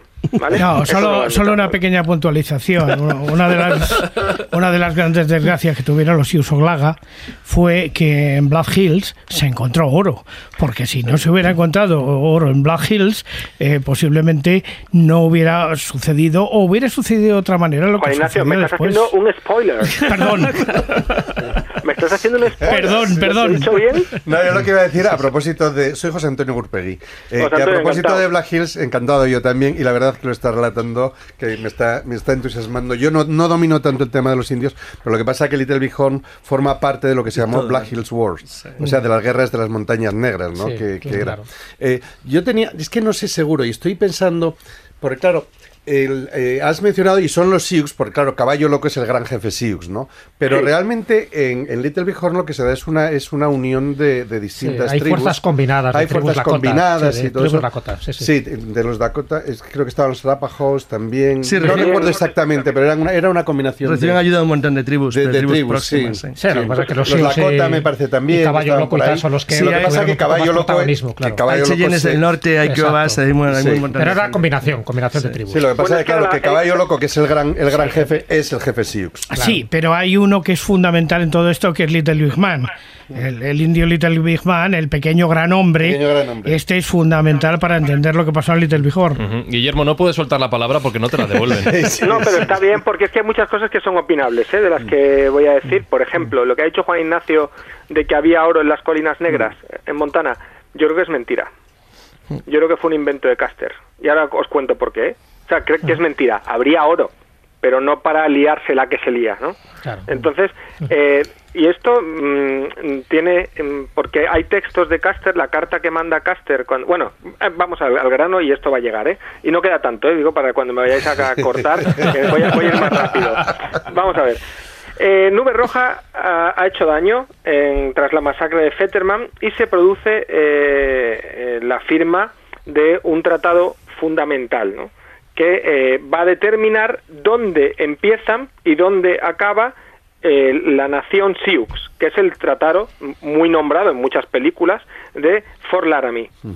En ese tratado, mm, para que Nube Roja deje de matar, eh, porque estaba haciéndolo francamente bien y generando un problema a los Estados Unidos, eh, determinan varias zonas sagradas para los indios, ¿no?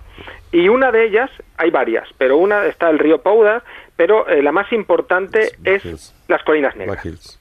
Las colinas negras porque las colinas negras las habían ganado a costa de mucha sangre los eh, Sioux, eh, las habían ganado mm, a los Cheyenne después de una guerra muy costosa para ellos, con lo cual era hacía un siglo y las tenían como un terreno para ellos eh, fundamental. Bien, ¿qué ocurre? Que después de la masacre de Fetterman, el general William Sherman, que creo que es el que da nombre al carro de combate luego, por cierto, Sí, efectivamente. Sí, es un oficial bastante cruel y escribe a Ulises S. Grant y le dice es que es necesario actuar con fervor vengativo contra los Sioux, incluso hasta la exterminación de todos sus hombres, mujeres y niños. Esto es literal. De un escrito de Sherman a Ulises S. Grant. Bien. Y entonces dicen, bueno, vamos a buscar a un tipo que lleve esto. Ellos, aunque han firmado el tratado, como están pensando en saltárselo, o que eso va a durar poco, empiezan a preparar ya una expedición que termine con este, lo que llamaban el problema indio, de una vez por todas. Bien, el comandante que van a escoger es el comandante Sheridan. Y eh, Sheridan tiene eh, un plan. Tiene un plan que es que estamos hablando ahora en el año 68, ¿vale? El mismo año que se ha firmado el Tratado de Fort Laramie, para que se vea un poco la desvergüenza también de eh, los colonos de, de los Estados Unidos para con los Sioux. Acaban de firmar un tratado y ya están pensando cómo van a saltárselo y cómo van a hacer daño otra vez y a, conseguir más tierras de la nación Sioux. Bien, eh, mm, se dan cuenta de que es muy difícil combatir a los eh, indios porque, primero, ellos hacen una táctica de guerrillas espectacular. Se mueven mm, de una forma impresionante. Eh, sabían confundirse en el paisaje y los perdías de vista y se te plantaban al lado sin que te dieras cuenta. Un campamento como eran los tipis, que eran una piel de, de bisonte con cuatro palos puestos, eso lo desmontaban a una velocidad increíble y se movían y se largaban. Estaban entrenados, bueno, que se desplazaban casi los mismos kilómetros con- que un legionario romano, que eso es muchísimo en un día, y encima tenían, eran buenos jinetes, se hicieron muy rápido con, eh, con los caballos. O sea, era una locura Un, intentar un detalle, caza. simplemente Sí, un pequeño detallito. Encima estaban mejor armados que la caballería, lo cual es un tema muy curioso. porque tenían Winchester Sí, señor, armas de repetición. que les y la caballería, eh, la los caballería carabinas Springfield. de un tiro, sí, Y monotiros. los revólveres Colt, ¿no? Sí, pero que el, el hecho de tener armas de largo, de- armas largas de repetición es una novedad curiosa porque eh, los americanos son un pueblo práctico y buenos comerciantes. Entonces, como vieron que el ejército se había equipado por sobrantes de la guerra civil, había muchísimas con carabinas Monotino Springfield, pues dijeron, bueno, ¿qué hacemos? Pues vendérselas a los indios. Se las vendieron directamente al enemigo. Le- tenían armas de repetición modernísimas, muy avanzadas. De hecho, es fundamental para la derrota de Little Bighorn este detalle que da Carlos. La, la mejor, el es la primera vez, posiblemente la primera vez, En la historia, sí, que Estados Sí. Unidos combate con inferioridad armamentística. efectivamente, frente a una, eh, a- frente a una nación colonizada. Entonces, ¿qué ocurre? Dicen, pues lo que tenemos que hacer es combatirlos en invierno. Fijaos la crueldad de la estrategia Sheridan, que es Sheridan, en vez de- venía, Sheridan venía de luchar en la guerra mexicoamericana. Uno de los Claro. generales que, que luchó en la guerra mexicoamericana. Creo que él hizo la campaña de California. No estoy totalmente seguro, pero estoy casi seguro que él hizo la campaña de California en, en- en la guerra de México con Estados Unidos. una Sí, guerra sí. que tampoco, tampoco poco, poco carente de crueldad. ¿eh? Tampoco Bueno, efectivamente. de hecho, Sheridan era conocido por sus métodos brutales. Efectivamente, y por eso le encargan esto.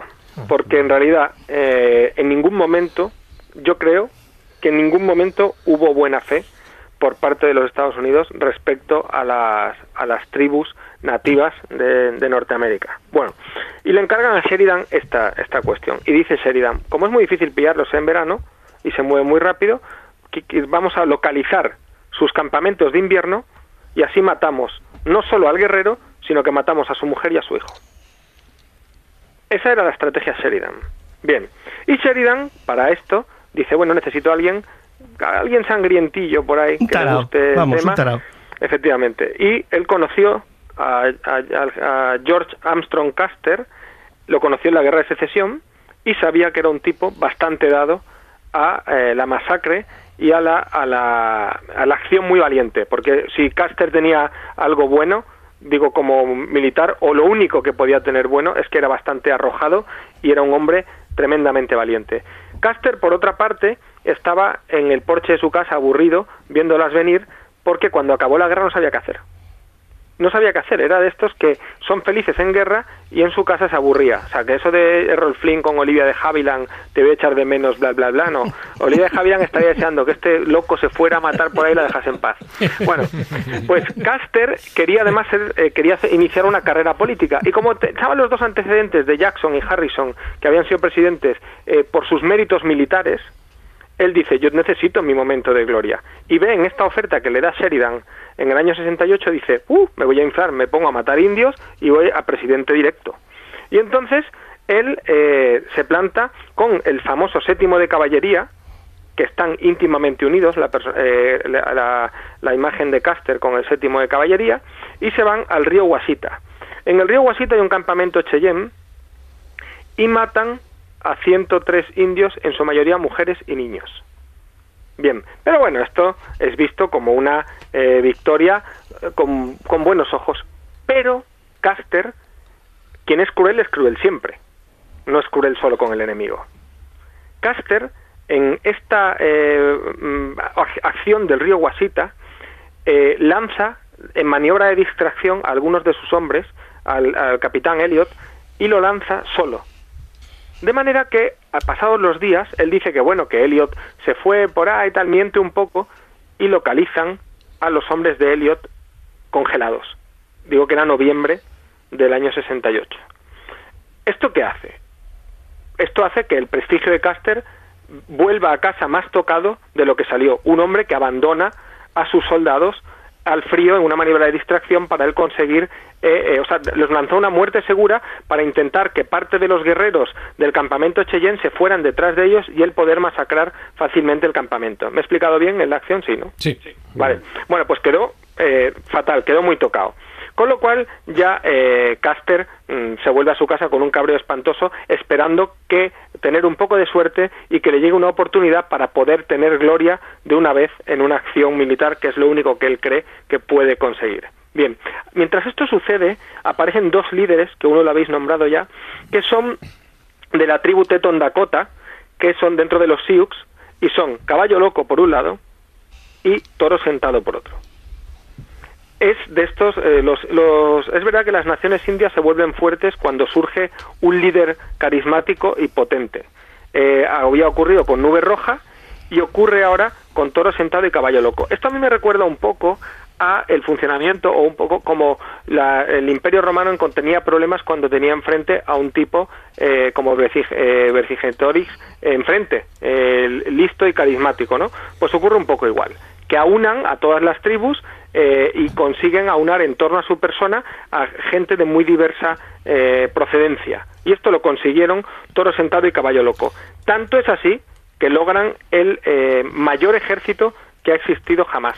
Pero no está formado, sino Entre las tribus indias, no el, el mayor Eso, claro, ya. Entre las tribus indias. Claro. ¿Se entiende, Hombre, hay que reconocer que el mayor carisma lo tenía Sitting Bull, ¿no? Toro, sí, Toro Sentado. Toro Sentado era, el gran líder. Porque era un líder religioso, además, exacto. Era líder espiritual, era el jefe supremo de los Sioux y además él eh, Guillermo creo que tuvo una visión donde vio claramente que, que, había que acabar un poco con este ejército de los casacas. Sí, él ve en, la, en las vísperas de Little Bighorn, tiene eh, un trance perfectamente descrito y perfectamente conocido, que se pega la noche bailando y dando saltos, y el tío eh, ve la derrota y la muerte de Caster. Claro. O sea, él dice verlo, con lo cual, a mí esto me recuerda un poco por eso eh, digo que me acuerdo también de otras conquistas anteriores o de otros enfrentamientos de, choques de civilizaciones como el de, por ejemplo, eh, Julio César o Escipión. El propio Escipión se inventaba muchas veces, o se inventaba no, o como conocía las mareas, eh, decía que, que, que, se había bajado, que no, había soñado que se bajaba el mar y el mar se bajaba y entonces la gente decía, jo, este tío ah, ve, el futuro y entonces decía, vamos a ganar, pues vamos a ganar. Yo creo que un poco que esto tiene más que ver con estas cuestiones, ¿no? Un tío muy listo que para subir la moral de su gente eh, eh, mm, con, aprovecha sus conocimientos superiores para influir sobre ellos, lo cual es incluso más magnífico que que tuviera visiones, a mi juicio, ¿no? Hmm. Bien, pues eh, ya estaba la guerra en el 68, esa, perdón, eh, eh, empieza la, la hay un rumor de que hay oro en las colinas negras. ¿Y a quién mandan en el año 74 para ver si hay oro o no, que está en el porche de su casa fumando pipa al lado de Olivia de Havilland? A Caster. Bueno, la mujer se llamaba, no era Olivia de Havilland, se llamaba Elizabeth Bacon. ¿vale? Bueno, pues mandan a Caster a ver si hay oro en las colinas negras. Y Caster, claro, poco menos que lleva el oro él en saquitos y lo va tirando porque está loco, porque está allí una guerra y él tenga su oportunidad, por fin, de conseguir la gloria en una acción militar. Entonces, él llega a las colinas negras y cuando vuelve dice, oro, ¡uh! uf, lleno, lleno. Mira, mi- ¿no veis que vengo amarillo? O sea, vengo, eh, decía, en- concretamente, él en la carta que envía dice que había oro hasta, abro comillas, entre las raíces de la hierba, cierro comillas. Por Dios, ¿quién se cree eso? Qué barbaridad. Me explico, o sea, lo Bueno, que pero, quería- pero, pero coló. Claro, por eso digo, por eso le he dicho antes a Juan Ignacio que yo creo que sí, oro hay, porque oro, si te pones oro puede haber, pero puede haber cuatro pepitas o hasta en las raíces de la hierba, no me lo creo. Por lo cual creo que Caster quiso precipitar la guerra y lo consiguió. Y lo consiguió. Entonces se forma una expedición expresamente. Bueno, em- eh, esta, este descubrimiento de oro produce un aluvión de colonos a esas colinas negras que el Tratado de Fort Laramie había determinado como sagradas. Es decir, una vez más, los colonos eh, pisotean el orgullo de la nación, de, la- de los indios de las grandes llanuras, de la gran nación Sioux, con la mala fortuna para los colonos de que están toro sentado y caballo loco. Y es entonces cuando toro sentado y caballo loco cabreados mm, llaman a la guerra a todos los indios y forman un ejército de entre 7 y 9 mil hombres. Algo que además los eh, norteamericanos, en una negligencia absoluta, no llegan a conocer en ningún momento hasta ya los momentos más críticos de la batalla de Little Bighorn. ¿Qué ocurre este 25 y 26 de junio? Pues como eh, a todos los colonos que están yendo a las colinas negras empiezan a matarlos, los indios, los empiezan a atacar porque las colinas negras es su territorio sagrado, el, el gobierno estadounidense no hace nada porque quiere provocar ya una guerra que termine de una vez por todas con el problema indio, dicen, oye, vamos a tener un casus belli aquí estupendo, que es que matan a los colonos, o sea, que están matándonos a gente que está yendo a buscar oro a las colinas negras, obviando que estaba prohibido ir por el Tratado de Fort Laramie. Bien, hacen un ejército, forman un ejército, con tres columnas, van a ir tres grandes columnas a la zona donde consideran que está el campamento o los campamentos, el núcleo central de eh, Caballo Loco y de Toro Sentado. Una primera columna irá hacia el río Powder, que está incluido también en el Tratado de Fort Laramie, o sea, se van a saltar todo, absolutamente todo. Y tiene 970 soldados, 80 civiles y 260 exploradores indios. Esta es otra particularidad. Igual que le ocurrió eh, a Cortés, eh, los norteamericanos tuvieron ayuda de otras tribus indias porque estaban enemistadas entre ellas.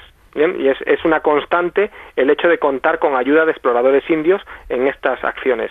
Una segunda columna, mandada por el Los, coronel los John Gibbon, scouts, que se llamaban los scouts. Scouts. De ahí efectivamente, viene la palabra scout. una Scouts. segunda columna que iría a dirección al río Yellowstone, Yellowstone eh, perdón Juan Ignacio, Yellowstone, 401 soldados y 26 exploradores. Y el general Alfred Terry al río Powder también, con 1.013 soldados, 170 civiles, 40 exploradores, entre los que se encuentra el general, el teniente coronel, como decía antes bien Juan Ignacio, el teniente coronel Caster, que por cierto se encontraba suspendido de empleo y sueldo en ese momento por fusilar a desertores sin juicio previo. Madre de Dios. Y tuvo que ser Philip Sheridan el que escribiera al mismísimo Ulises S. Grant para decirle que habilitasen a Caster y que pudiera ir a esta expedición para matar indios, porque matar indios se le daba bien. Y el presidente de Estados Unidos, bastante cabreado y contrariado, autoriza eh, que Caster vaya en este ejército de expedición de castigo absoluta. Hay que decir que esto realmente es una, una rebelión de los indios frente al quebrantamiento total del Tratado de Fort Laramie. O sea, esto es una es una- un levantamiento en armas eh, que, que contesta a la ruptura del tratado que os he dicho. Bien, eh, Caster que como veréis es un lumbrera, eh, le dice a sus hombres eh, que, oye, mira, para ya cuando se, están acercando a, a Little Bighorn, cuando esta tercera columna de Terry eh, va llegando a su destino, le dice a sus hombres que dejen en el campamento, eh, los, a sus hombres son 566 hombres lo que tenía, con 31 oficiales, que dejen los sables, que pesan mucho, y que los dejen porque así podrán ir más rápido. Él estaba sediento de gloria y quería llegar el primero a todos sitios. Estas competiciones son habituales en la historia militar. Bien, entonces, y que basta con que se lleven sus carabinas monotiro, que por esto es importante el detalle que decía Carlos Canales antes, que de monotiro Springfield, modelo 1873, con 100 cartuchos cada una, y como decía Jesús, sus Colt con 25 cartuchos cada uno. Bien, los indios eh, ya habían infringido alguna derrota en los días previos en, en contranazos, ¿no? Eh, patrullas de exploradores, habían eh, generado alguna derrota a los casacas azules. Con lo cual eh, apre- apremiaba el derrotarlos porque se estaban viniendo un poco arriba los indios y hacía falta aplastarlos de una vez e infligirles una derrota que les tocase la moral también. Entonces, eh, Gibbon, Terry y Custer, el general, os he dicho que este era el tercer cuerpo, la tercera columna del gran ejército que envían, pues eh, Gibbon, Terry y Custer eh, eh, van en una expedición combinada contra el campamento de toro sentado y caballo loco. Custer, sediento de gloria, mm, va a ir más rápido que los demás. Y, y Custer, como llega antes, dice, voy a atacar yo solo al campamento, Fijaos, fijaos las luces del tío. Bien, voy a atacar yo solo al campamento para eh, llevarme toda la gloria y conseguir mi eh, carrera política, en- o sea, volver a la- entrar en la carrera política eh, con, todas, con toda la, la gloria de una gran victoria.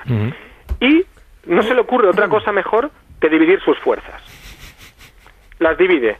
Por un lado va a ir el mayor Reno con 175 hombres que le, le da la orden de que eh, vaya por la zona sur del campamento, que desmonten y que en pie en tierra empiecen a hacer fuego, a disparar con las carabinas Springfield sobre los tipis indios. La idea no es del todo mala, eh, si no fuera porque ellos calculan que la- el número de indios no va a ser excesivo. Bien, los tipis la verdad es que eran contra las balas eran nada, no tenían no daban ninguna protección porque era una piel de vaca, o sea, de, esa de bisonte y las balas lo atravesaban perfectamente, con lo cual la idea eh, no era mala y tampoco y era habitual, lo habían hecho más veces. Esto por un lado, por un- o sea, por el sur va a ir Reno. Después por el oeste va a ir el capitán Bintín con 120 hombres. Y luego Caster se queda él con 210 hombres para hacer una carga frontal. A la vez que Bintín carga por el oeste, él hará la carga frontal, al campamento de manera frontal. ¿Esto qué ocurre? Pues que eh, empieza la operación. Ah, bueno, y tiene, es que desde luego no da una el tío, que deja al capitán McDougall con 135 jinetes en reserva guardando pues la comida, el campamento y tal. 135 tíos para proteger un campamento. Eh, Y estamos hablando de que los contingentes son, o sea, tenía un total de eh, 566 y deja 135. O sea, un porcentaje excesivamente elevado de sus tropas. Bueno, pues Reno llega a, eh, a las lindes de- del campamento donde estaban eh, teóricamente eh, toro sentado y caballo loco. Y empiezan a disparar, ¿no? Empiezan a hacer fuego sobre, eh, sobre el campamento. Y eh, bueno, empiezan a disparar y efe- efectivamente empiezan a hacer blanco sobre los, sobre los indios. Y los indios pues empiezan a caer. Pero de pronto empieza a ver que desde las Indias, desde las tiendas de los indios, llegan más disparos, más potentes, desde más lejos, y es lo que ha dicho Carlos, tenían los Winchester. Y claro, para sorpresa de todos ellos. Y entonces Reno dice, madre mía, que nos están devolviendo el fuego, pero de una forma totalmente inesperada. Y no solo están mejor armados, sino que es que además son muchos más de los que esperaban. Y empiezan a llegar cada vez más indios de campamentos que había alrededor. No habían hecho bien su trabajo los exploradores y se encuentran con que había muchos más indios de los que esperaban. Entonces, hay un momento en que un disparo eh, termina con uno de los exploradores que estaba al lado del, del, del, del mayor reno y claro, esto- estos estas eh, rifles, los Winchester hacían una herida bastante importante. Tanto es así que Reno está hablando con este explorador y de pronto el explorador explota casi. Y Reno está empapado en vísceras y sangre ajena y pierde un poco la cabeza y empieza a dar órdenes caóticas, ¿no? Y empieza a desconcertar a sus soldados, pierde absolutamente la compostura, empieza a dar órdenes y contraórdenes, ordena montar y desmontar hasta cuatro veces a sus hombres mientras les están disparando a, mansalva los indios desde las tiendas y llega a gritar quien quiera sobrevivir que me siga, ¿no? Que es un grito que ha quedado un poco para la historia en esta batalla de Little Bighorn. Bueno, pues eh, eh, se, va corriendo y huye y se hace fuerte, se, se, integra, se interna en un bosque y ahí se hacen fuertes. Hasta ese punto ha perdido unos 40 hombres y 37 desaparecidos, es decir, que había perdido 77 hombres. Pero Bentín, que era el que tenía que cargar, os lo recuerdo, tenía que cargar desde el oeste, oye estos disparos, oye muchos disparos y acude a ver qué ocurre. Y se encuentra a Reno, rodeado y recibiendo oleadas de indios desde los tipis, ¿no?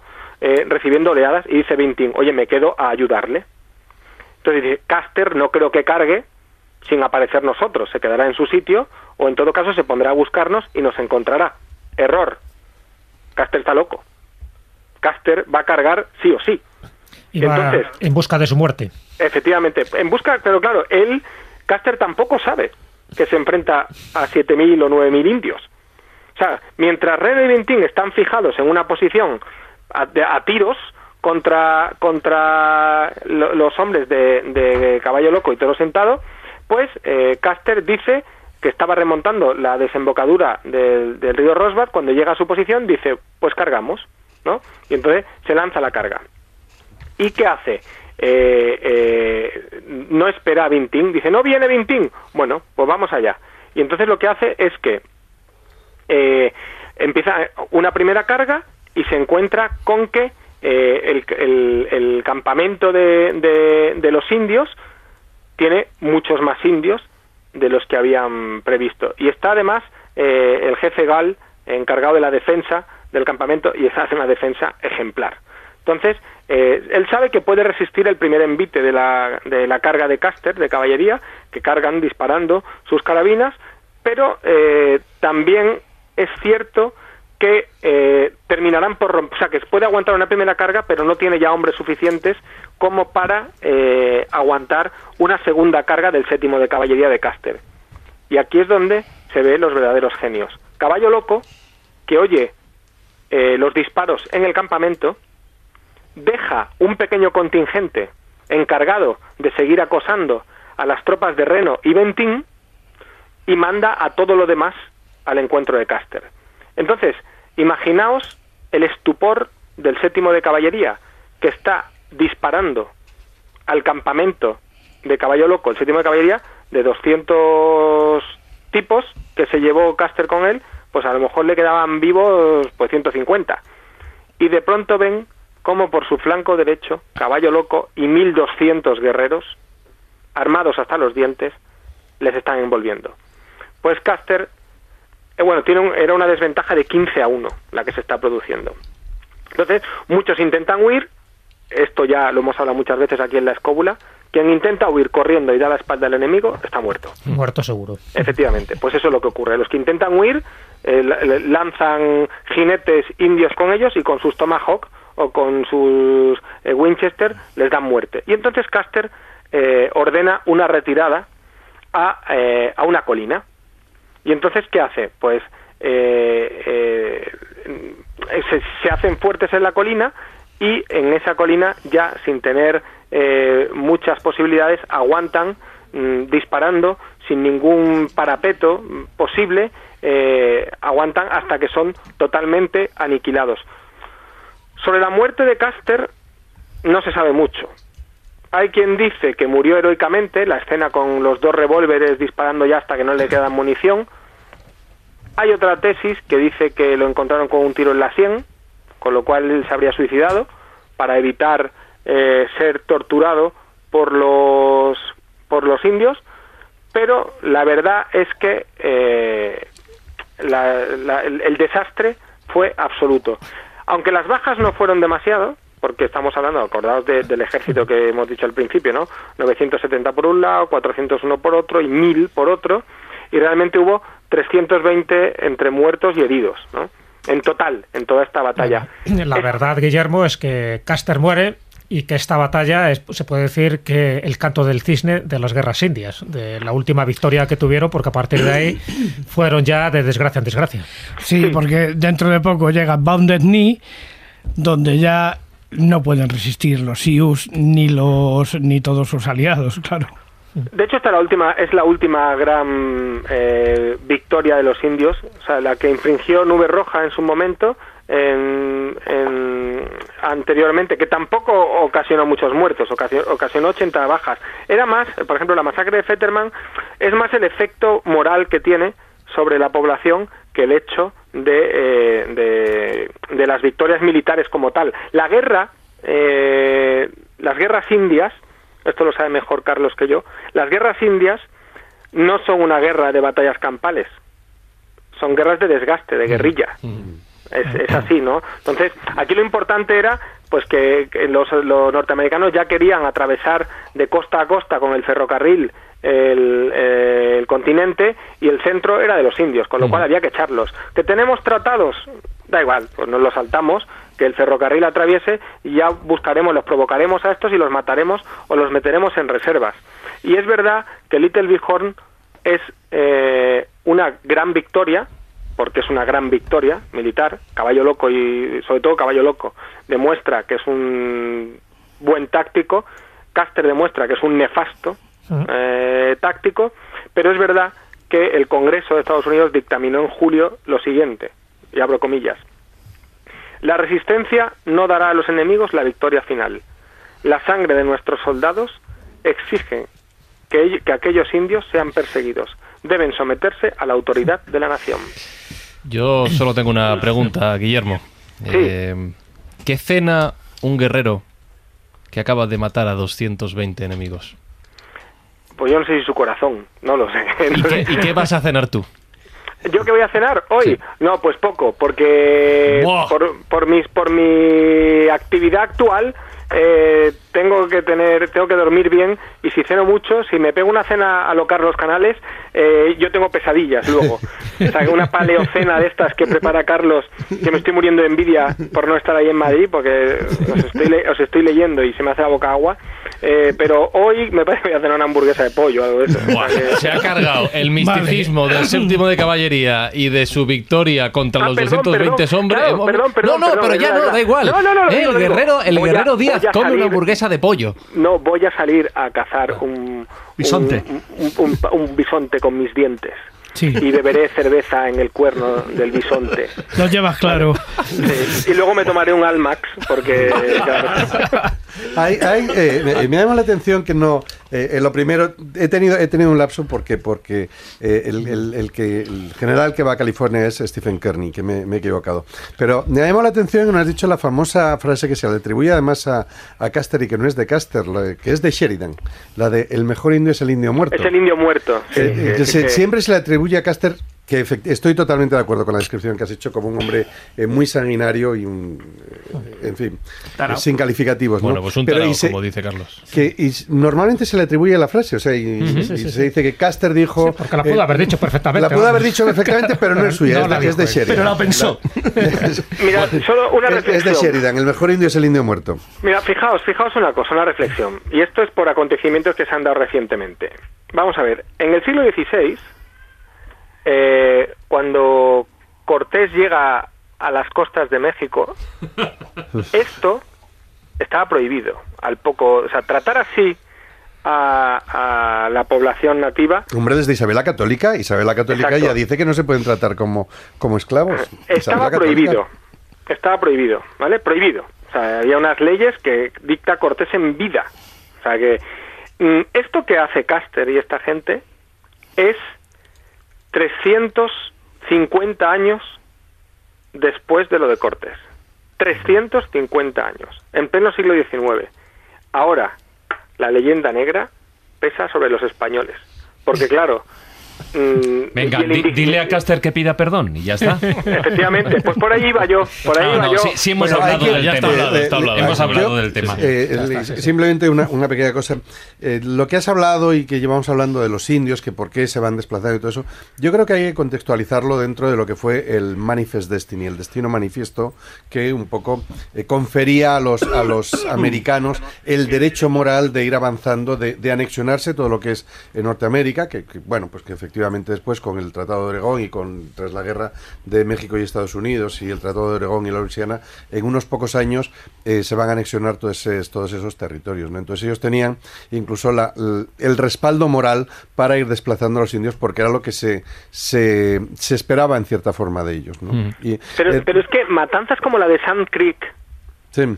eso los espa- en, en la mentalidad española que va a, a México es impensable. O sea, eso de matar, como describen, a un Sí. bebé en brazos de su madre. Eso era impensable. Bueno, pues dicho queda, reflexionado queda, que lo hemos tocado al principio del programa. Y Guillermo, he creído oír a un joven y futuro guerrero llorando desde el tipí, así que te vamos a liberar para que Se puedas ir a- escucha, a es increíble, es que tiene unos pulmones y ya, bueno, y ya, y, y- y ya sabéis cómo se llama, o sea que, que nada, que os preparéis. Sí, lo que no sé si va a ser futuro guerrero o cantante de heavy, pero ya nos lo contarás. Ah, No, son la, son la misma cosa, ¿eh? Son la misma cosa. Guillermo Díaz, un abrazo fuerte. Un abrazo a Un todos. abrazo. Hasta luego. abrazo. Adiós, adiós, adiós. ¿Quieres enviar tus preguntas a la escóbula de la brújula? Mándanos una nota de voz en WhatsApp al siguiente número de teléfono. Hace mucho que no recuerdo el WhatsApp y sigue estando ahí, lo seguimos teniendo por si alguien quiere mandar un mensaje, una sugerencia, una petición, cualquier cosita.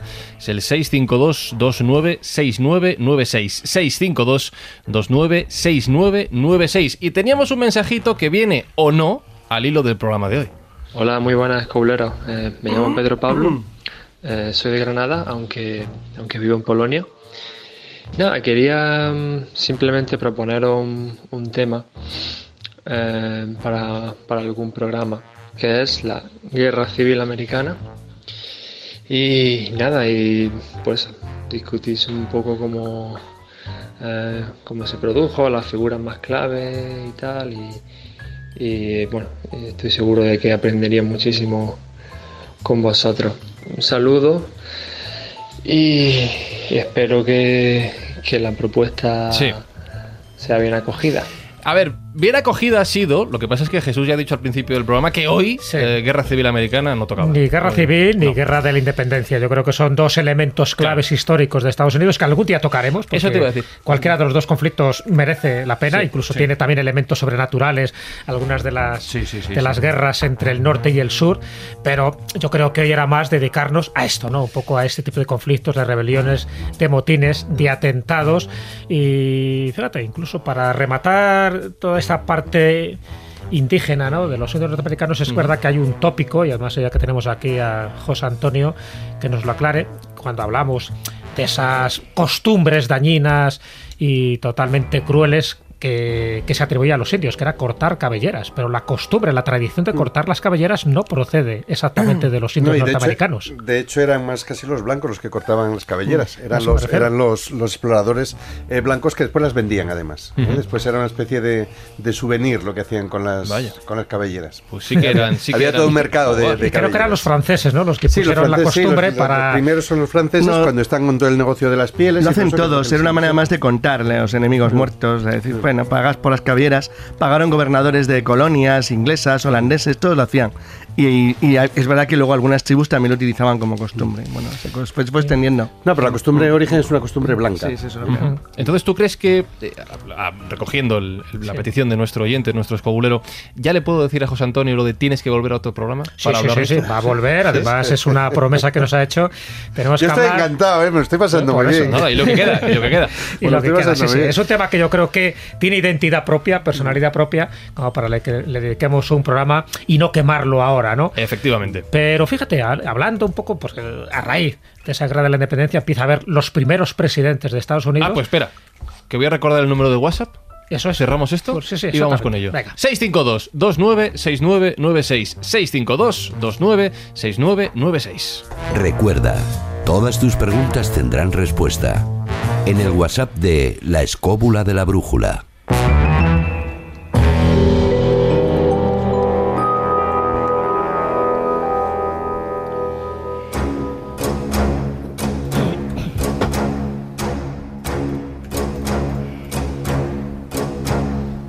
Ahora sí, Jesús, con esta música que queda más mejor. Sí, Sí, no, es una pregunta, José Antonio, directa. ¿Ser presidente de Estados Unidos es una profesión de riesgo? Hombre, pues en parte sí, por lo menos por los... eh, pues mira, cuatro murieron asesinados, cuatro otros cuatro murieron durante el ejercicio de la, de la presidencia y creo que cuatro murieron asesinados, cuatro durante el ejercicio de la presidencia, eh, por parece ser, Sí. aunque hay alguna duda en alguno, ¿no? Por, por muertes naturales y creo que han sido que atentados, creo que han tenido 12 o 13. Sí. No recuerdo este momento, pero ha habido unos 12 o 13 que, que han sufrido algún tipo de atentado, con lo cual es un 30%, ¿no? Sí, por eso digo, por eso te lo decía, Sí. ¿no? Parece que el que está ahí está, Sí, como en la diana, en la diana, sí. siempre de... Siempre se decía que, que, que Barack Obama sufrió algún atentado. No lo hemos conocido, mm, si ha habido algún, algún intento o, o algo, pero, pero bueno. Bueno, ta- también se dice del actual. Sí, Bueno, sabéis que, pensando, ¿no? sabéis De que cómo- iba a salir, ¿eh? De la parte, de la parte magufil del asunto, sabéis que todos los presidentes asesinados fueron elegidos en año cero. Todos, todos. ¿Ah, sí? Todos, Bueno, todos. por Y rompió la tradición, la rompió eh, Reagan, que fue elegido en año cero, sufrió un atentado, pero no murió. Pero no murió. Le jorobó todo. Con lo cual podemos decir jorobó que- hasta las profecías. Vale, o sea, pero no podemos decir que todos los presidentes que hayan eh, sufrido atentados eh, hayan sido elegidos en el año cero. Ahí ya se No, nos no. descabalga todo. Eh, sí, sí, también lo han sufrido. También. Atentados también. Lo Ah. que pasa es que no murieron. Claro, vale, vale, vale. Lo, lo que me sorprende es que de todos lo- los lo que- presidentes, solo uno, solo uno haya sido el que ha dimitido. Sí. solo uno. Sí, el- eh, yo lo que sí, no sabía lo del año cero, lo que sí me fijaba era que menos, menos Lincoln, que fue el presidente número 16 de los muertos en atentado, después eran todos múltiplos de 5. señor, eh, Garfield era el 20, McKinley el 25 y creo que Kennedy el 35. Ujú. Sí, ¿sabes? así es. sí, Que sí. por, que por Sí, sí, sí. uno, por uno decía, yo- pero vaya, eso fue de mi cosecha, eso me fijé yo. Es verdad.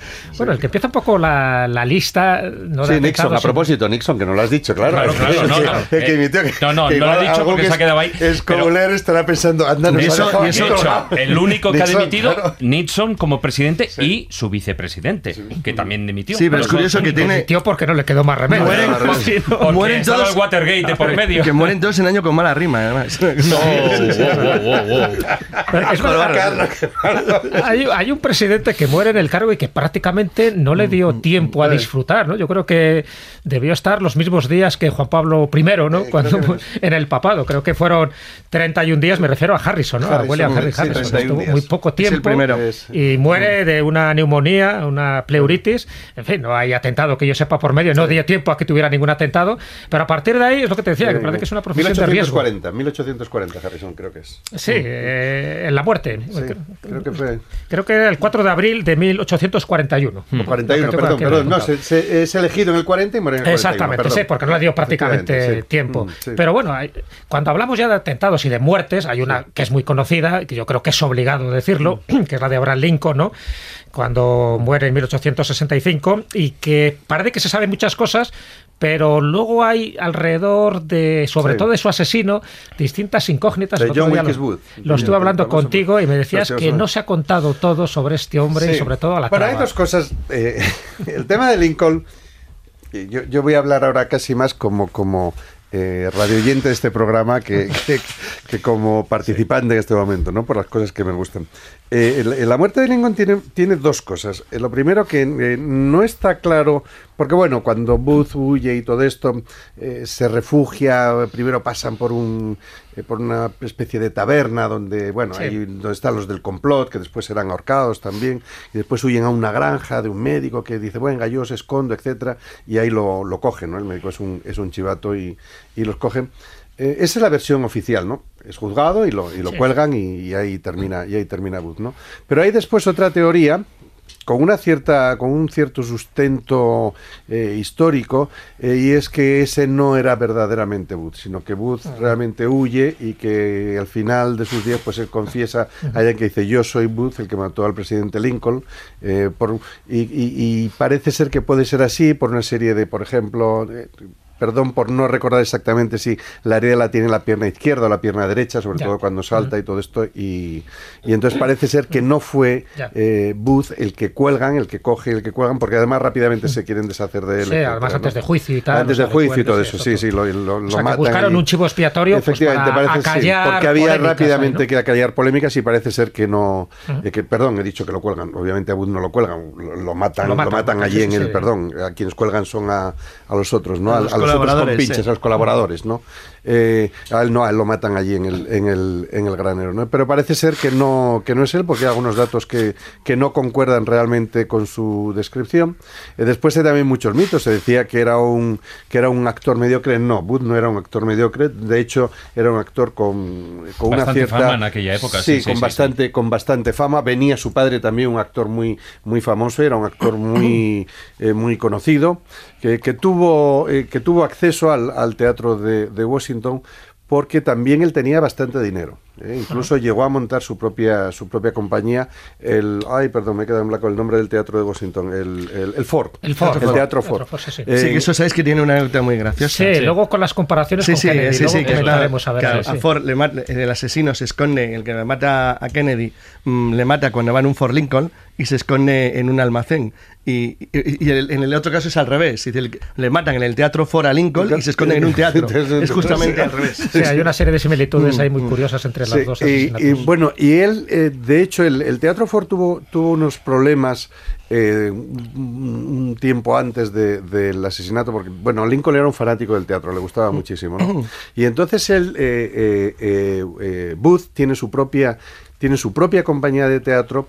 Eh, alquila para hacer una representación otro teatro en, Washington antes y precisamente cuando la gente del cuando el teatro Ford está teniendo problemas él va a coger a mucha gente que estaba trabajando en el teatro en el teatro Ford y se lo lleva con él a su compañía. Eso va a ser lo que le facilite en gran parte después el, el entrar no pero bueno eh, decía que eso que el caso de el caso de, de, de Lincoln aparte de su de su asesinato que si queréis ahora pues hablamos más eh, de, de algunos temas eh, tiene también un tema muy interesante que como escobulero pues me gusta me gusta mucho. Es después lo que pasa con su cuerpo que lo cambian de un sitio a otro lo quieren claro. robar Sí, lo sí, quieren sí, secuestrar. Esto o sea es, es, es, es una película casi casi de los hermanos más lo que pasa con el con el cuerpo de Lincoln como lo llevan de un sitio a otro y, todo esto hay reliquias, ¿no? Como Hay- sí, mechones sí. de pelo, como en fin que sí está que está todo eso no pero bueno eh, eso tal vez pues para otro para otro Sí. eh, momento no el, el querer secuestrar el, el que se quiere o sea se intenta y realmente están a punto de,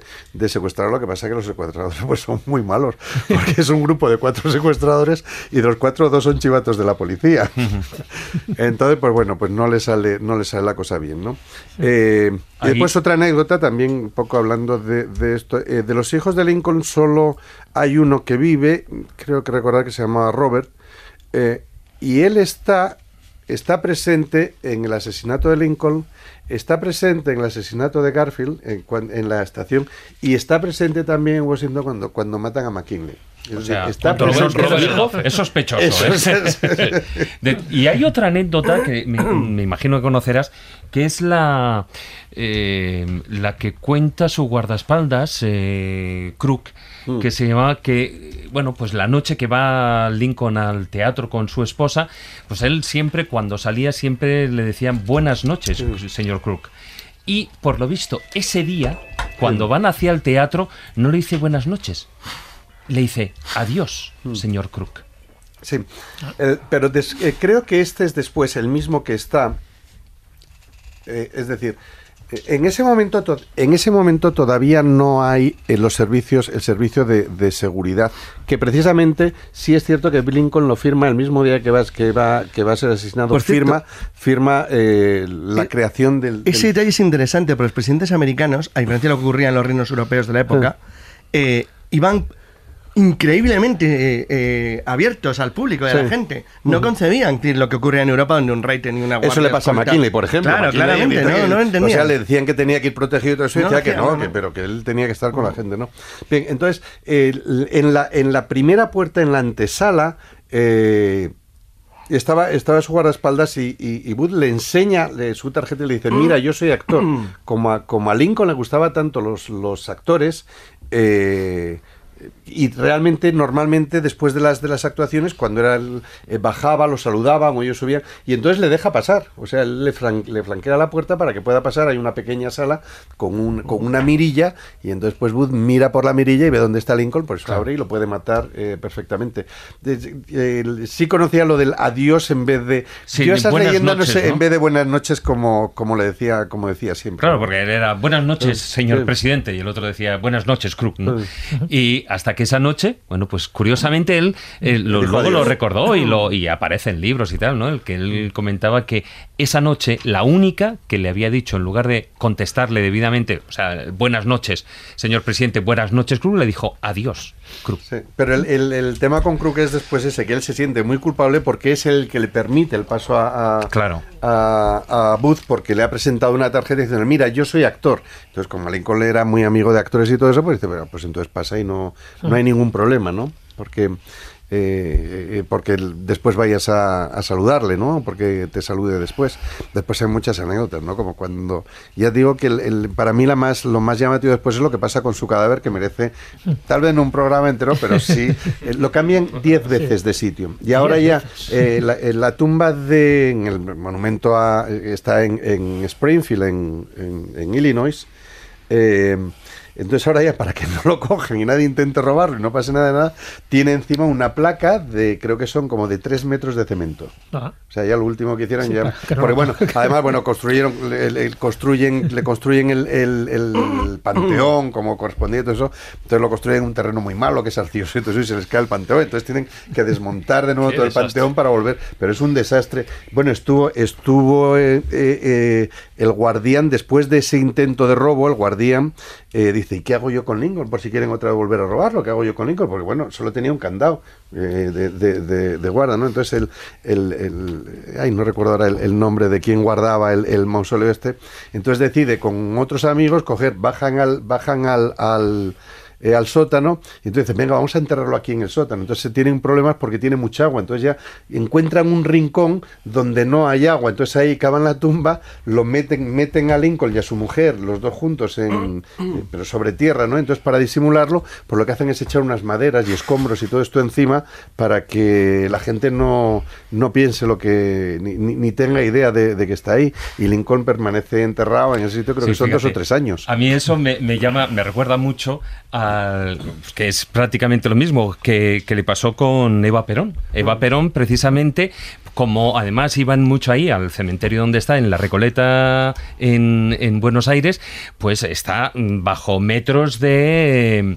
De hormigón. de hormigón, precisamente Claro. para evitar La profanación. que- la profanación. Sí, sí, sí. sí. Porque tuvo un trasiego bastante ignominioso. Sí, también, ¿no? La- también, sí. La momia. ¿Y tú qué opinas, José Antonio, ya que ha salido antes el tema de John Fitzgerald Kennedy? Esas similitudes entre los dos atentados, casi con un siglo de diferencia.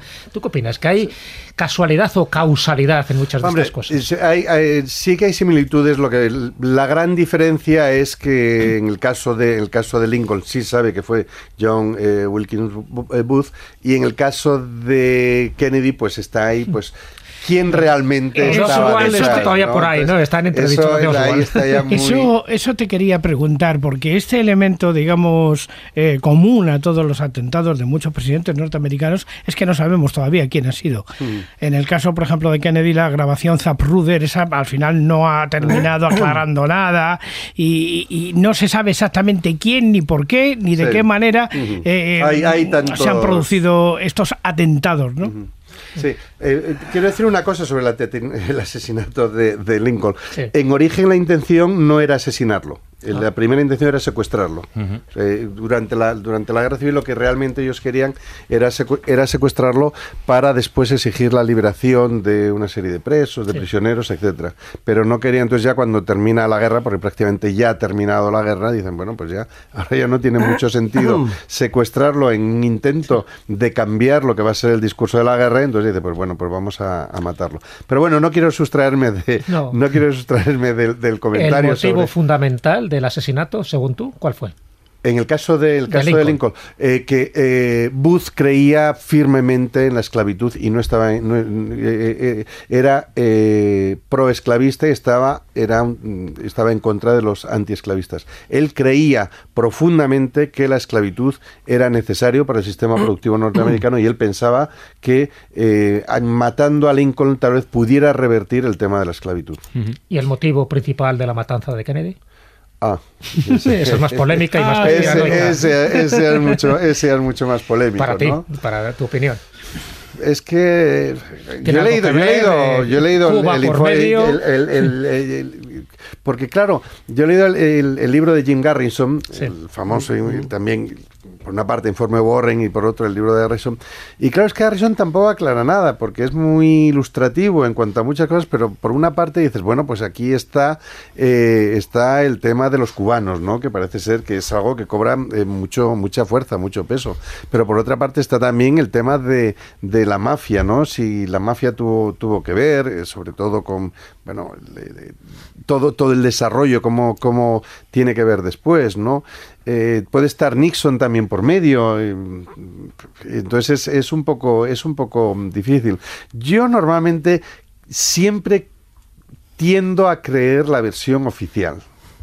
Pero en este caso me resulta un Lo de poco la difícil. Lo de la bala mágica chirría eso bastante, sí, ¿no? es un poco, es un poco de- porque entra, sale, rebota, vuelve otra vez, se vuelve a meter. Es que Lo de la bala mágica- bala, con lo cual, dice, Sí. si había un francotirador... Sí. Eh, la, bala, la bala mágica, un poco por, porque no lo sepa, es que eh, hay una bala que realmente es la que hiere a Kennedy, después hiere también al gobernador y después otra vez rebota supuestamente a algún sitio y vuelve a entrar en otro sitio, ¿no? Porque hay una tercera bala que nunca se... Claro. eh, pero la, la comisión Warren dice que efectivamente hubo tres disparos. La mayoría de los testigos, pero la inmensa mayoría de los testigos dicen que efectivamente hubo tres disparos. Hubo gente que dijo que hubo dos y otros que hubo cuatro, incluso siete, ocho, pero son muy minoritarios. La, la gran mayoría de, de testigos, incluso las primeras informaciones, eh, casi casi en directo hablan siempre de tres, de tres disparos. Lo que pasa que lo de la bala, la bala mágica, pues es una, una teoría que anda por ahí, un poco extraña, ciertamente. ¿Cuánto tiempo tiene que pasar en Estados Unidos para que se Creo que son, eh, no sé si son... eh, eh, ah, mm, Hay algunos que son 50 hay, años. hay algunos que son la 50 norma años, pero hay otros, hay otros que por algunos motivos pueden ser guardados hasta 75 o hasta 100 años. El, el número normal de años es 50, pero por ejemplo ahora que ahora que, que Trump está desclasificando algunos documentos sobre la CIA, hay otros que él ha pedido y se lo han concedido que no pueden ser todavía desclasificados. Te lo decía por esto, Bueno, por el caso Kennedy. sí. ¿Por qué no se ha desclasificado a pesar de que ya han pasado esos 50 Sí, años? Pues ellos, ellos lo sabrán. Es ciertamente, yo no sé si alguna vez llegará eso a, a aclararse. El famoso hombre de la colina detrás de la valla, que podía ser el, el- porque se, está la teoría de que había dos e incluso tres tiradores, eh, como eh, eh, se pudieron desde con una carabina tan Tan mala, tan mala, ¿no? tan mala. tan- Usó un tan arma muy mala, Oswald, muy Sí, mala, muy sí. mala. Eh, Una, pues- un pues- carcano italiano, una carabina Oswald malísima. tampoco era, Oswald Muy tampoco ligera, era ¿no? tan, tan buen tirador y después Oswald Bueno, a pesar de la frase de la película de, de Kubrick, cuando está el instructor y les dice, pone tres ejemplos, ¿en qué se parece Oswald, el que disparó de la Torre Texas en la universidad? Y dice, y le contesta uno, pues que eran marines. Dice, eso es lo que demuestra que un marine bien motivado puede hacer con su arma. Después, eh, después claro, eh, eh, está también el tema sobre, por no, no sustraerme, no, no quiero sustraerme de tu pregunta, pues claro, eh, John Ruby tuvo mucha, mucha conexión con Nixon, por ejemplo. Claro. Pero es que eh, incluso Nixon, eh, Nixon eh, abogó en su favor, ¿no? Y, y Nixon había perdido con las elecciones con Kennedy. Es que hay tantos, tantos puntos que resulta muy Hombre, difícil. por eso, a ver, hay cosas que, que llaman la atención, ¿no? De ahí la teoría de la conspiración. Eh, siguiendo un poco con esas eh, similitudes, ¿no? Entre Lincoln y Kennedy, aparte de las que ha comentado Carlos, el hecho que los dos presidentes que les suceden Se llaman Johnson. Johnson. Johnson. que- Los dos nacen en el año 9 de cada siglo. que ambos mueran eh, con sus esposas al lado, que mueran un viernes. Pero fíjate, además, los dos Johnson nacen uno en 1909 y el otro en También. 1909 y los dos son Sí, sureños. sí, hay- incluso un a mí me Eso pasaron quiere hace decir poco que por WhatsApp. de... Eso quiere decir sí, que este año ha nacido el futuro presidente asesinado de los Estados no, Unidos, no, ¿no? necesariamente, no, no, solamente el caso de Lincoln. Es- Se sucede, le sucede el vicepresidente como es preceptivo para la Constitución y los dos se llaman Johnson y los dos nacen en el año 9. Sí, no, ya, ya hay más. A mí me llegó Hay muchas, hace, muchas, poco muchas, por WhatsApp sí. el número de coincidencias con las fechas, con los cumpleaños, sí. con todo esto. Hay un montón de, de coincidencias, Sí. ¿no? Sí, todo esto no obedecía, no hubo una maldición que había también una La- leyenda urbana alrededor La de del la año muerte. cero, la de los Del año elegidos cero. año cero, pero lo rompió Sí. Reagan. Porque tira atentado, pero no muere. Claro. Pero estuvo cerca, ¿eh? estuvo, Sí, estuvo estuvo- muy cerca, muy cerca de morir, Reagan. Estuvo muy cerca de morir. Y hablando de Reagan, eh, también ya que seguimos un poco con esta línea de la conspiración y ya que te tenemos a ti, José Antonio, que conoces bien estos asuntos americanos, alrededor de eso sabes que se hablaba de una famosa novela, ¿no? Del guardián entre el centeno. Ah, sí, que es la el que leen, que es la que leen, entonces, porque también era la que leía el asesino de, de- que mató de a John Lennon, ¿no? ¿Qué También. opinas también de esa novela que Eh, seguro que has buenísima, te leído? la cuenta, te la cuento entera mucho. con, con Sí, sí, sí, sí. Caulfield, el- Que habla mucho de la adolescencia, del sexo, Sí, de sí, drogas sí. y ¿Qué tal, pero hacen no los- habla de asesinatos. ¿Qué hacen ¿no? los patos de. Manhattan en, en Central sí, Park sí. cuando se hiela? ¿Por qué? ¿Por qué Claro, esa ¿dónde- importancia esta novela? eh? No sé, yo creo que ha sido casualidad, ¿no? El- la novela de Salinger, que es una, una grandísima, una excelente, una, excelente, una excelente novela, ¿no? Que es, es un, es un, lo que se llama un Bildus Roman, es una novela de crecimiento, de llegada a la madurez, ¿no? De, de este joven en- que expulsan del colegio y... Pirao. va de- sí, pirao. y con su hermana y que viaja a Nueva York y todo esto. No tiene realmente nada de... No sé, pues porque es una novela muy conocida en Estados Unidos y es una Sí, novela que se lee mucho en. Estados Unidos. Entonces, pues que sea casualidad que es la novela de los asesinos y todo esto, pues... pues, John Hinckley, en fin, Sí. la tenía en su bolsillo. La tenía- sí, sí, sí, eh, sí. Mark David Chapman, ¿no? el que mata a John Lennon, El que mata a Lennon, está, Chapman, espe- está- está esperando a la policía la- leyendo, leyendo esta esa novela, ¿no? Sí. Incluso hay un caso menos conocido de, de Robert Bardo que asesinó a la actriz Rebecca Saffer en 1969. Esa la tenía la- en su mesita de noche, me También, parece, o ¿no? sea, Que es un caso en menos conocido, pero sí. también de nuevo aparece el guardián entre el centeno. Es decir, una novela que no tiene nada que ver con presidente, No, no, con es- atentados, con la historia, sino en fin, que Y es de un chico joven, además, de, Holden joven. Caulfield, cómo al final ha generado tanta controversia y tantas ventas, ¿no? A favor de Salinger. Sí, sí, sí, desde luego. Pe- Pero es una, es una, es una pena que esa novela se, se relacione siempre con asesinatos o con asesinos o con psicópatas cuando es una, es una novela excelente. Yo. Pero Es una fijaros, novela- hasta en el cine. Hasta en el Sí, cine, sí. porque en la película Conspiración, la que hace Mel Gibson en el año eh, 97, Ah, 1997, aparece esa novela. precisamente el libro que él constantemente tiene que ir comprando, si no recuerdo mal, Sí, es, es esa. esa. Y sabéis que Salinger, Catcher in the Rye. The Catcher Salinger in the Rye. prohibió expresamente que se llevara al cine esta novela. Ujú. Estoy pensando que. Bueno, Salinger era un escritor muy, muy especial. Muy ¿eh? raro, era muy, muy raro, muy ¿no? excéntrico. Bueno, y, siempre se ha dicho que solo escribió una novela, no es verdad, escribió No, esta novela no, como más conocida, escribió más, muchísimo sí, más relatos, sí. pero hasta que murió, y murió en el 2010 creo, eh, siempre le Sí, rodeó un aura ha de- sido- de, eh, excentricidad. que estaba muy preocupado siempre por su intimidad, no, creí, no quería nunca dar entrevistas, apenas se tienen entrevistas. Yo la, eh, hubo una, una, una fotografía que se publicó dos o tres años antes de morir de un fotógrafo que lo localizó en un, en un supermercado, en un hipermercado, y la verdad que yo me dio mucha pena por él porque estaba con un, con un carrito en el, en el supermercado y con la mano así que había visto extendida hacia adelante, la cara totalmente desencajada, en un gesto de decirle al fotógrafo que no, que no le hiciera la fotografía, De todas maneras, yo que he leído la novela, que me parece una novela excelente y me parece una novela iniciática, no la veo tan separada de las motivaciones que pueda tener en un momento dado un señor que experimenta después de leerla un cierto crecimiento y de repente se da cuenta de una verdad, por muy enloquecida que sea, que le obliga a actuar de una cierta manera.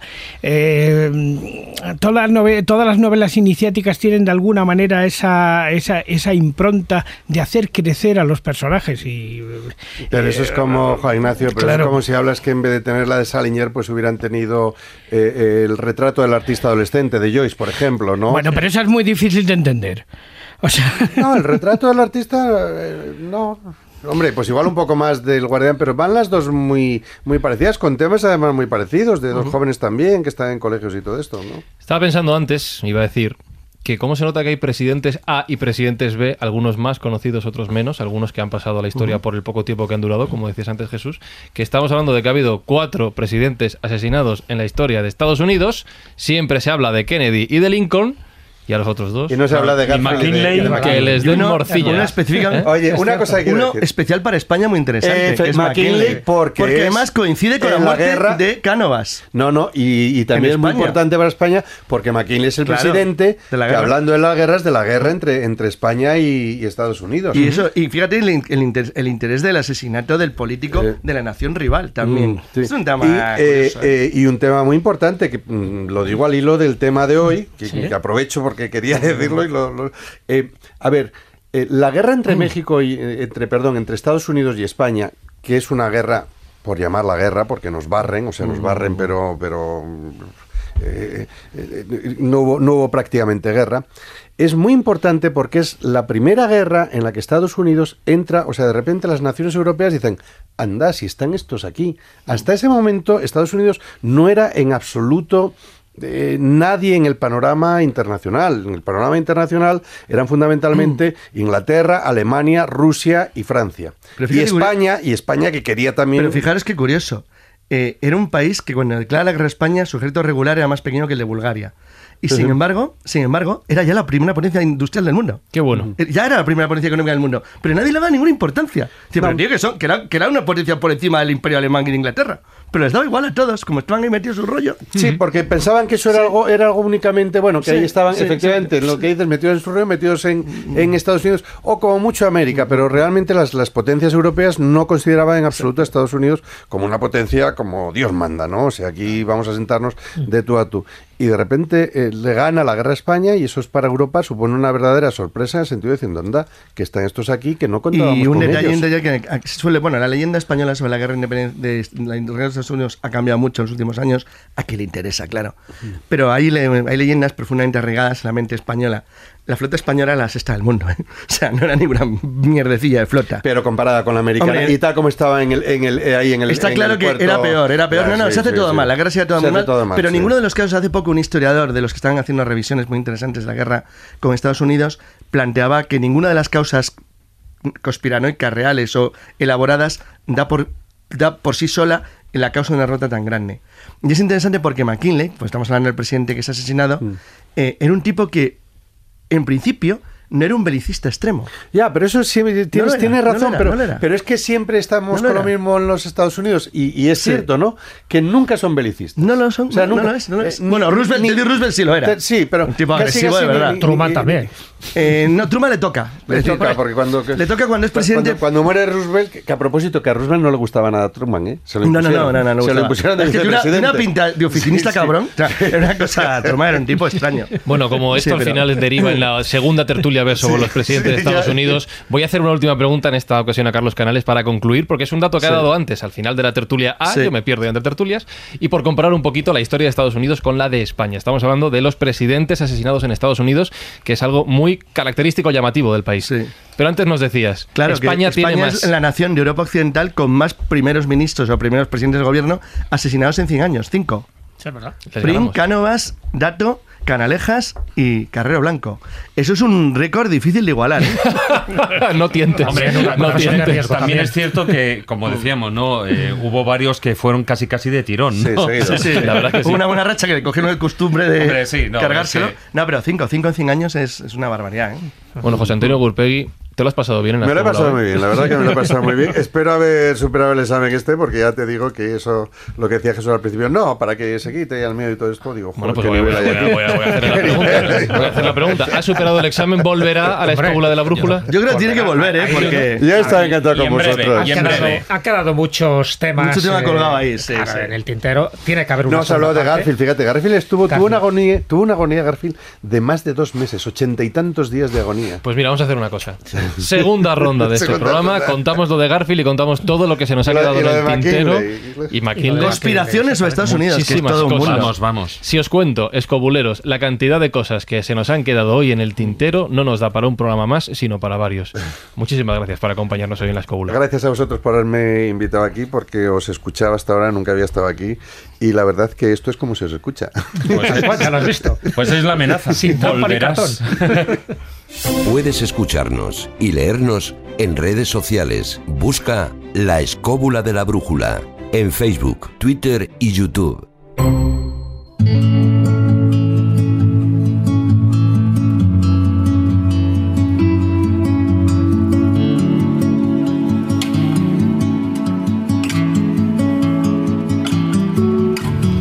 Y ya que jugábamos antes a imaginar lo que la música nos, sugería, Jesús, yo ahora mismo estoy viendo vastas y verdes llanuras vestidas Exactamente. por el viento. Las verdes praderas de, de Norteamérica. Y cuando hablo de Norteamérica, estamos hablando ahora de Estados Unidos y de Canadá, donde allí estaban las tribus algonquinas, una de las grandes tribus amerindias, y los algonquinos, igual que pasa con otra de las tribus que hemos comentado hoy, son muy ricas en tradiciones, en sus leyendas y sobre todo en esa vinculación, esa conexión que tenían con la naturaleza, ¿no? con sus dioses. Y uno de esos dioses, que además se menciona mucho en las películas y en las novelas del lejano oeste, es el dios Manitú. Entonces, sobre este gran espíritu, Dios Manitú, es sobre lo que os quiero contar esta, este cuento, este cuento final, ¿no? para poner el broche de oro a una tertulia fabulosa porque tiene que ver con Norteamérica, pero sobre todo tiene que ver con ese aspecto sagrado de cómo entendían los indios norteamericanos antes de que fueran más sagrados, tal como lo hemos comentado, tal como entendían esa vinculación con la naturaleza, con su tierra, y no tal como lo entendieron pues los primeros que empezaron a colonizar aquellas tierras y que les fueron expulsando hasta las reservas. Pues escobuleos, nos sentamos en torno al fuego y escuchamos la historia que nos va a contar el jefe Callejo. Jefe, hay que buscarle, hay que buscarle un nombre más comercial al jefe Callejo. Sí, ¿eh? Callejo sí, yo, yo, saqué lo del Herr Director, pero no, pero un nombre que alemán, eso nombre, sí. sí, sí, No, y la gente lo escribía en inglés. Pero no, pero nombre indio americano. Vamos a pensarlo y escuchamos mientras indio americano. Sí, el relato de Jesús.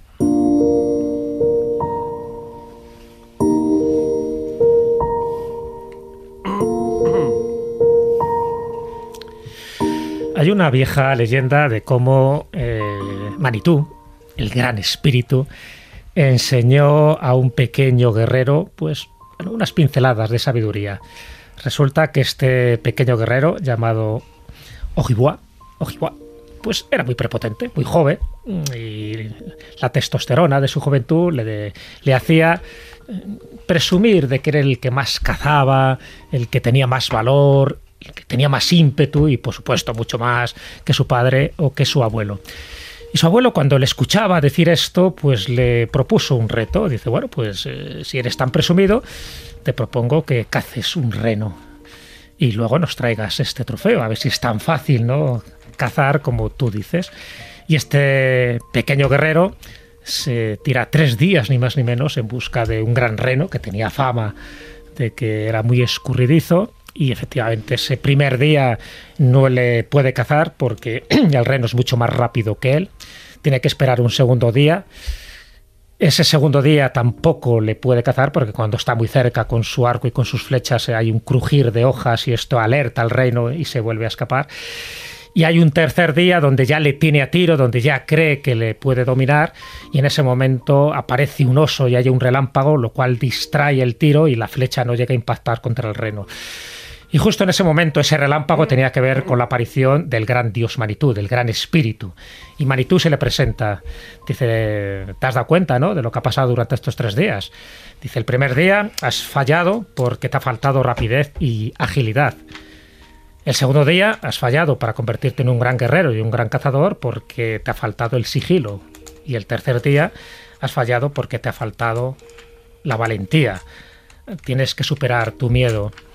Por lo tanto, todas estas virtudes son las que adornan a un gran guerrero. Lo que tienes que hacer ahora es volver al poblado, pedir perdón a tu abuelo y decirle que sientes mucho haber sido tan prepotente, que no eras el guerrero que tú te imaginas, porque para ser ese gran guerrero tienes que tener esas virtudes que te han fallado en estos tres días, tienes que tener rapidez, agilidad, sigilo y sobre todo valentía. Y lo más importante, te falta la humildad. Cuando le pidas perdón, cuando reconozcas tu sitio en la tribu, entonces ahí empezarás a ser un auténtico guerrero. Palabra de Manitú.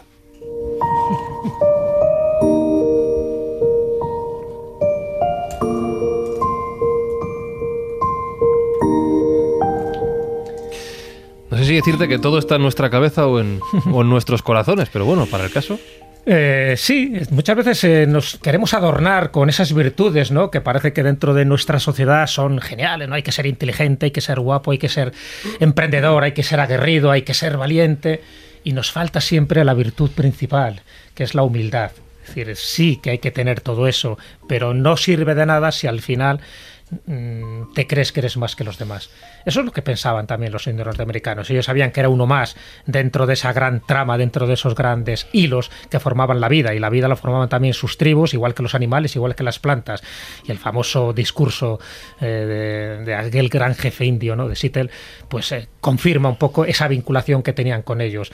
El cuando el orgullo, la vanidad, la prepotencia te hace pensar que eres superior a los demás, luego la vida te pone en su sitio. Y en este caso, para este cuento algonquino que yo he contado, es el gran espíritu, el espíritu que está en todos los lados, que está en la piedra, que está en la montaña, que está en los animales y que está en el ser humano, ese espíritu humanitú se manifiesta cuando realmente has cultivado todas esas grandes virtudes, incluyendo la humildad.